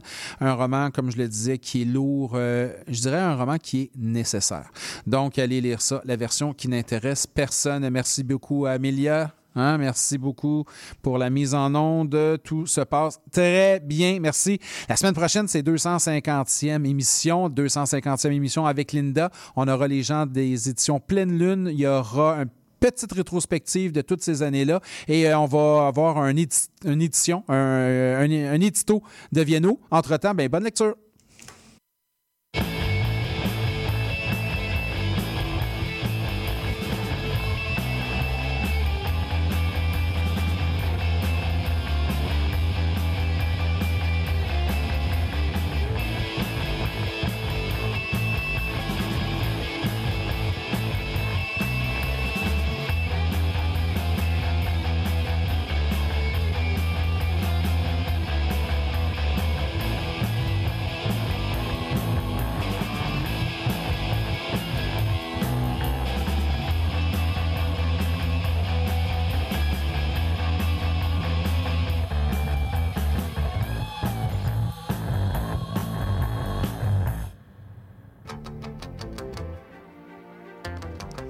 Néo-Québec à la radio, c'est tous les dimanches de 13 à 15 heures sur CIBL 101.5. C'est un rendez-vous. Jusqu'aux petites heures du matin, on est sur le beat de nuit.